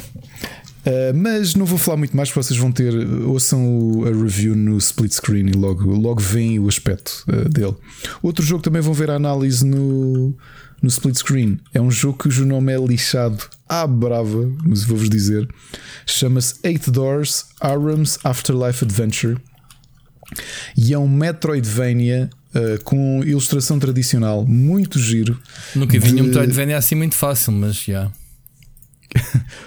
Mas uh, o que é que tem de particularidade este jogo? É o, o visual conquista-nos logo. É, um, é todo ilustrado à mão, uh, um ambiente japonês, mas nós estamos num purgatório do Japão. Ou seja, nós morremos e de repente é-nos dada a incumbência de. Nós estamos à procura do nosso pai, que aparentemente está ali perdido no, no purgatório, e é-nos dada a incumbência de andar a recolher almas uh, no purgatório. Portanto, temos uma foice e é isso que andamos a fazer. E é um Metroidvania muito engraçado. Uh, gostei bem. imenso. Foi daqueles que eu não conhecia nada sobre ele, simplesmente comecei a jogá-lo e, e, gostei bastante. Uh, outro jogo também com ilustração tradicional. Uh, que, que, eu também tenho estado a gostar e, e, e tem muita, muito. É, parece uma nova, uma nova vaga de jogo de aventura que é o Scarlet Hood and the Wicked Wood, que é Pá, como é que eu posso chamar isto? Isto é quase um side-scrolling puzzle game. Com a diferença, tu chegaste a jogar ao, ao SimWorld Quest. Esse é o por turnos, né? Combates por turnos. É o de deck builder, sim. Sim, em que tu quando esse. andavas, tu tu encontravas, imagina, estavas a andar no nível e depois encontravas uma porta, carregavas para cima e ias para a rua paralela, digamos assim. Certo, certo. O Scarlet Hood funciona assim. Imagina, tens uma porta para abrir, mas não tens as peças, então vais, vais andando ali pelos mapas, andando para baixo e para cima a encontrar. E a história é engraçada porque és uma rapariga. Aquilo mostra ali muita coisa entre o feiticeiro de Oz e uh, capuchinho vermelho e tudo isso. E tu és uma rapariga que está a tentar, uma rapariga do não sei se é do já não lembro se é do Kansas, se é do Arkansas, que está a tentar lançar-se com uma banda. Uh, vai atuar a um concurso de bandas assim num bar muito tosco e acaba por receber um contrato ela, não os amigos. O resto da banda. Então eles deixam na beira da estrada a chover, vem um temporal e ela é levada para esse universo onde há elfos e há uma série de coisas, há uma série de criaturas diferentes e tu andas ali a tentar. De repente descobrem que tu és a herdeira do. Do capuchinho vermelho, que era um, uma arma mística da bruxa mais poderosa daquele universo, e o início que andas a fazer, andas à procura de, dos sapatos vermelhos de salto alto para estares em full power. Depois veio o Pai Natal com o palhaço ao circo. E, e comemos. E veio o coelhinho comemos. Exato, é isso. Mas vejam, ficam aqui estas recomendações de jogos Uhum. diferentes para procurarem. Muito Tu bem. e séries, Rui? O que é que tu andas a ver? Vamos, vamos passar primeiro ao separador das recomendações da semana. Recomendações. You make me move, you make me dance. Séries, não vi nada. Eu dou skip outra vez porque eu continuo na minha senda do MCU. Uh, portanto, vou neste momento. Vi os dois Guardians of the Galaxy. Uh, já estou no Age of Ultron dos Avengers. E continuo, Ok. continuo- e continuo a acompanhar, obviamente, o Falcon and Winter Soldier. Que este quarto episódio foi brutal, literalmente. Portanto, fica aqui este pseudo spoiler. Olha, eu vou dizer uma coisa. Faltam só dois ver- episódios. Isto é minissérie, são só seis episódios, sabias? Oh, oh, não sabia. Comecei a ver epá, e não estou nada neste mindset. Acreditas? Do Falcon? Começaste a ver? Comecei a ver aquela sequência toda inicial do Falcon a lutar, dogfighting com os tipos no helicóptero e eu ver aquilo e, e disse a Ana: Epá, não estou nada para esta onda de filme da Marvel que está brutal. não, mas isso engana. É a única cena. Isso deve ter sido. É, é a cena do. Malta, olhem aqui, isto é cinema, mas em série. Uh, Sim, uh, foi o que eu uh, senti. Não tem nada Só a ver. Não, Mas, não, não. mas sabes que a nível de tom não é nada aquilo que eu estava a precisar, não percebes? é, é enganador isso, Ricardo. Passando esses 10 minutos iniciais, tão cedo não vais ver cenas dessas. Não te Ok. preocupes. É que, é que eu depois desisti só porque Tirando não, não o terceiro episódio, o terceiro episódio tem mais ação, eh, até porque foi, eh, segundo li, foi dirigido pelo, pelo gajo do John Wick. Estás a ver? Ok, o tal Então- que era duplo e que nós não nos lembramos ainda. Exatamente, exato. Ok. Eh, e então, epá, o, o pace é diferente. ok? Ok. Vê que vale a pena, vê, quando não Ok. desistes. Sim, eventualmente vou ver, mas se calhar deixa acabar e, e vejo. Deixa, ok. Tu lembras-te para aí há dois meses eu ter dito que, por sugestão da Ana, tinha começado a ver aquela série sobre astronautas da Hilary Swank, o Away? Tinha Sim. visto os primeiros 20 minutos e tinha gostado. Entretanto, vi a série toda. Um- Uma coisa negativa é que a série foi cancelada logo. Portanto, os autores tinham pensado a série para três episódios, para três temporadas, desculpem, Uhum. e foi cancelada. Portanto, eles até já revelaram o que é que ia acontecer na segunda temporada e na terceira temporada, porque a série não vai mesmo continuar. Ok. Gostei muito, achei. eh, tinha problemas muito práticos de, de, de uma viagem ao espaço, eh, aflitivos até. Eh, abordaram coisas que eu não sabia, por exemplo, que a maior parte dos astronautas desenvolvem cegueira, alguns É? temporária. E entretanto, até fui ler porque em, em 2017, depois de anos e anos de estudo, perceberam porquê. Porque é que, Então. porque é que os astronautas começam a, tornar, a ficar cegos? Sendo que não esquecer que os astronautas tornam-se astronautas por ter visão praticamente perfeita. É então o que é que é? requisitos. Quanto- é. É a mesma coisa de pilotos, não é? Os pilotos precisam ter visão perfeita. É a mesma coisa. Então o que é acontece? Especialmente em, em- Começaram a ver isto por eh, aqueles astronautas que passam um ano na Estação Espacial Internacional. E então havia várias. Havia uma teoria que tu tens o teu líquido uh, ce- cerebroespinal, não é? Que é o líquido que tens à volta do teu cérebro que amortece os impactos. Por isso é que tu andas aqui aos saltinhos e o teu, o teu cérebro, que é uma, é uma coisa tão, Sim. tão sensível, Sim, não sim, se desfaz. Porque está envolto em líquido, não é? Não, Então ah, comecei- eu acho que é por causa do, do estabilizador digital que a gente tem. Pera, pera. Não, mas vais- vai- Então, uma das teorias era essa: é começaram a, a perceber que tu tens um problema, é que o teu o líquido serve para várias coisas. Uma delas é, é para regular quando tu te levantas, o líquido ajuda a ajustar a tua ajuda, ajuda a ajustar-te à gravidade. Quando tu Por isso é que ficas tonto e não sei o quê, exato. Quando, quando é Um- muito uma das rápido. razões é, pronto. O que acontece? Tu na Estação Espacial Internacional estás. No, no, astronautas estavam lá um ano ou mais, estavam um ano sem, sem gravidade. O que quer dizer que o, eh, começavam a acumular líquido, excesso de líquido num sítio, porque o líquido de repente já não tem a percepção, o teu corpo tem esta regulação e de repente já não tem o que regular. Estás a perceber? E começaram a, Ok. senti- a ver que havia uma grande pressão deste líquido junto aos nervos ópticos. Mas não foi só isso. Mas é tudo curável foi- isso? com o tempo eles vão ao sítio, ou seja, os- o- Ah. e depois há formas de corrigir e tudo isso. Mas não perceberam só isso. Achavam que era isso, mas depois viram que não era bem. Ah, tu sabes que o teu globo ocular é, é constituído por, por, por líquido, não é? Uhum. O facto de teres a, a falta de gravidade come- começou inclusivamente a achatar o formato ligeiramente, mas o suficiente para tu deixares de ver.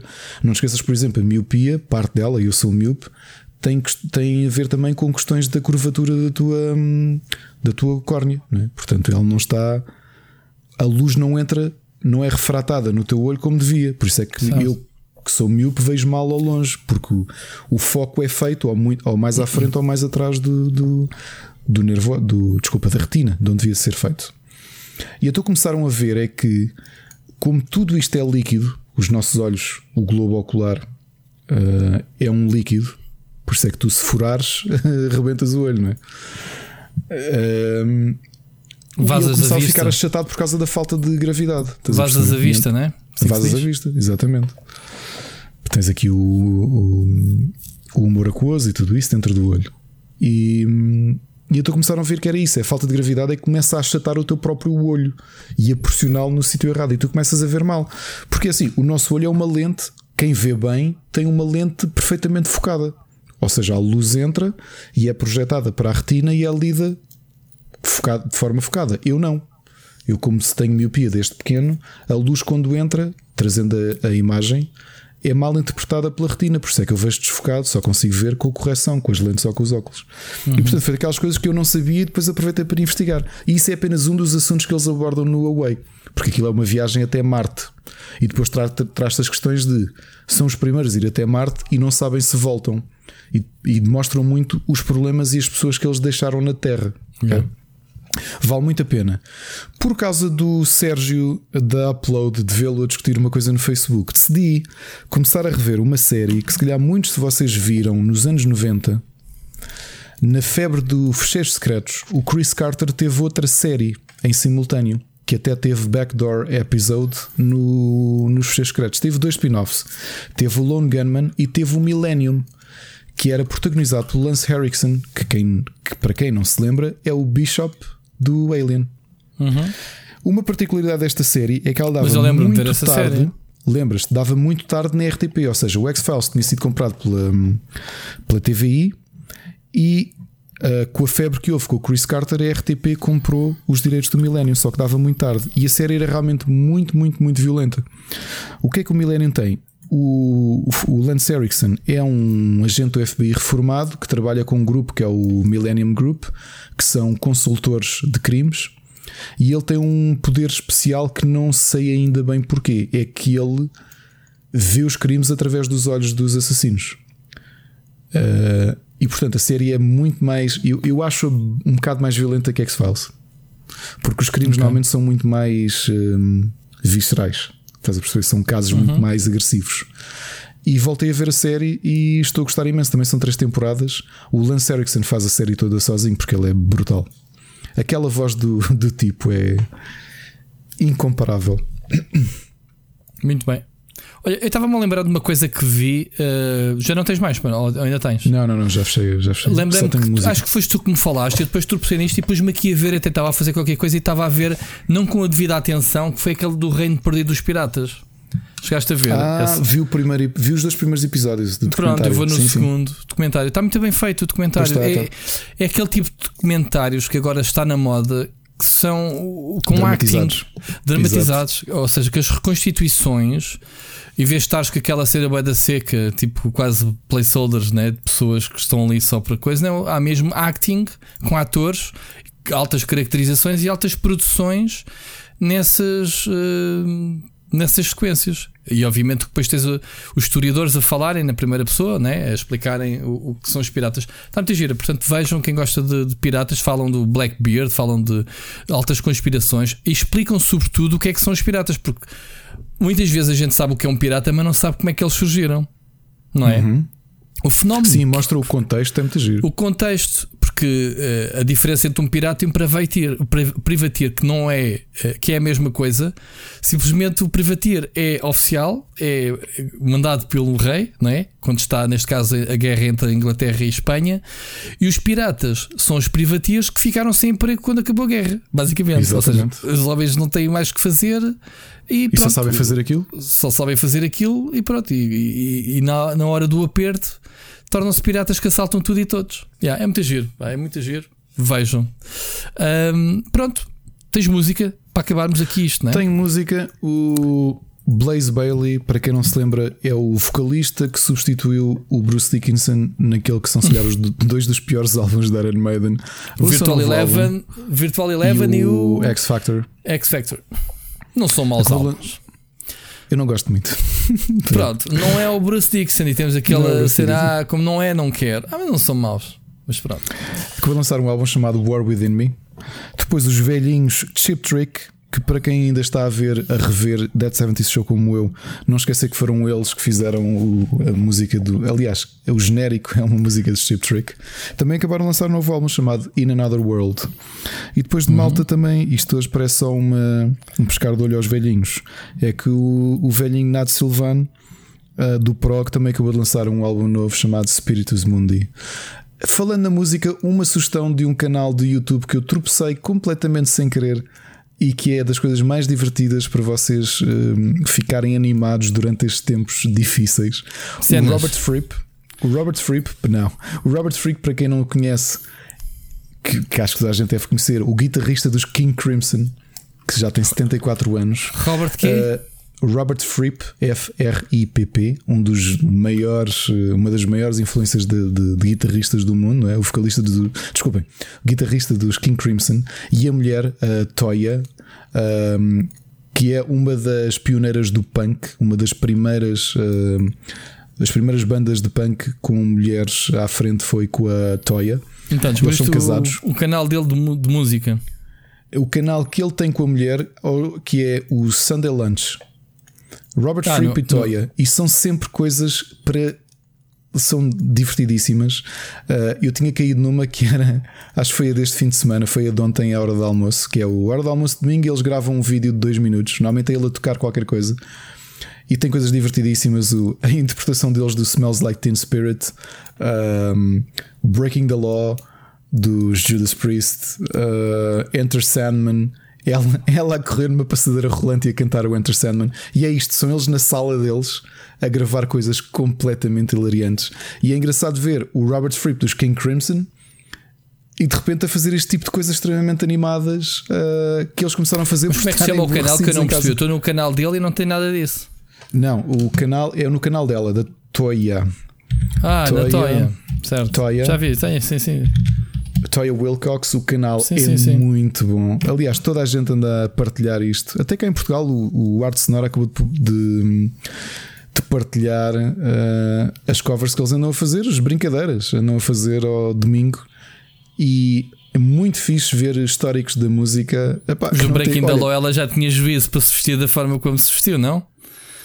Uh, não parece que ela tenha juízo. Há vídeos piores que a malta que comenta exatamente o que é que ela tem vestido. Portanto, se quiserem pesquisar Robert e Toya Sunday Lunch, procurem isso no YouTube e divirtam-se. Que há vídeos hilariantes uh, para verem uh, de dois músicos históricos do, do rock e não só. Muito bem. É tudo, Ricardo, esta semana. É tudo. Co- Conseguimos chegar às 3 horas ou ainda temos tempo para mais alguns temas? Vai lá.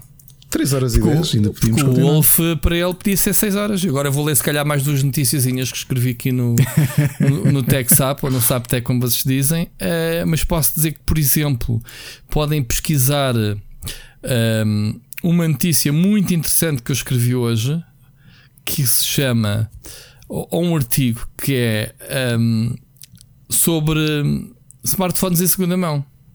Portanto, lojas que vendem um artigo sobre isso. Se eu te fosse ler Pô. agora este artigo, tínhamos, tínhamos aqui tema para mais de duas horas, pelo menos, só, só de eu ler.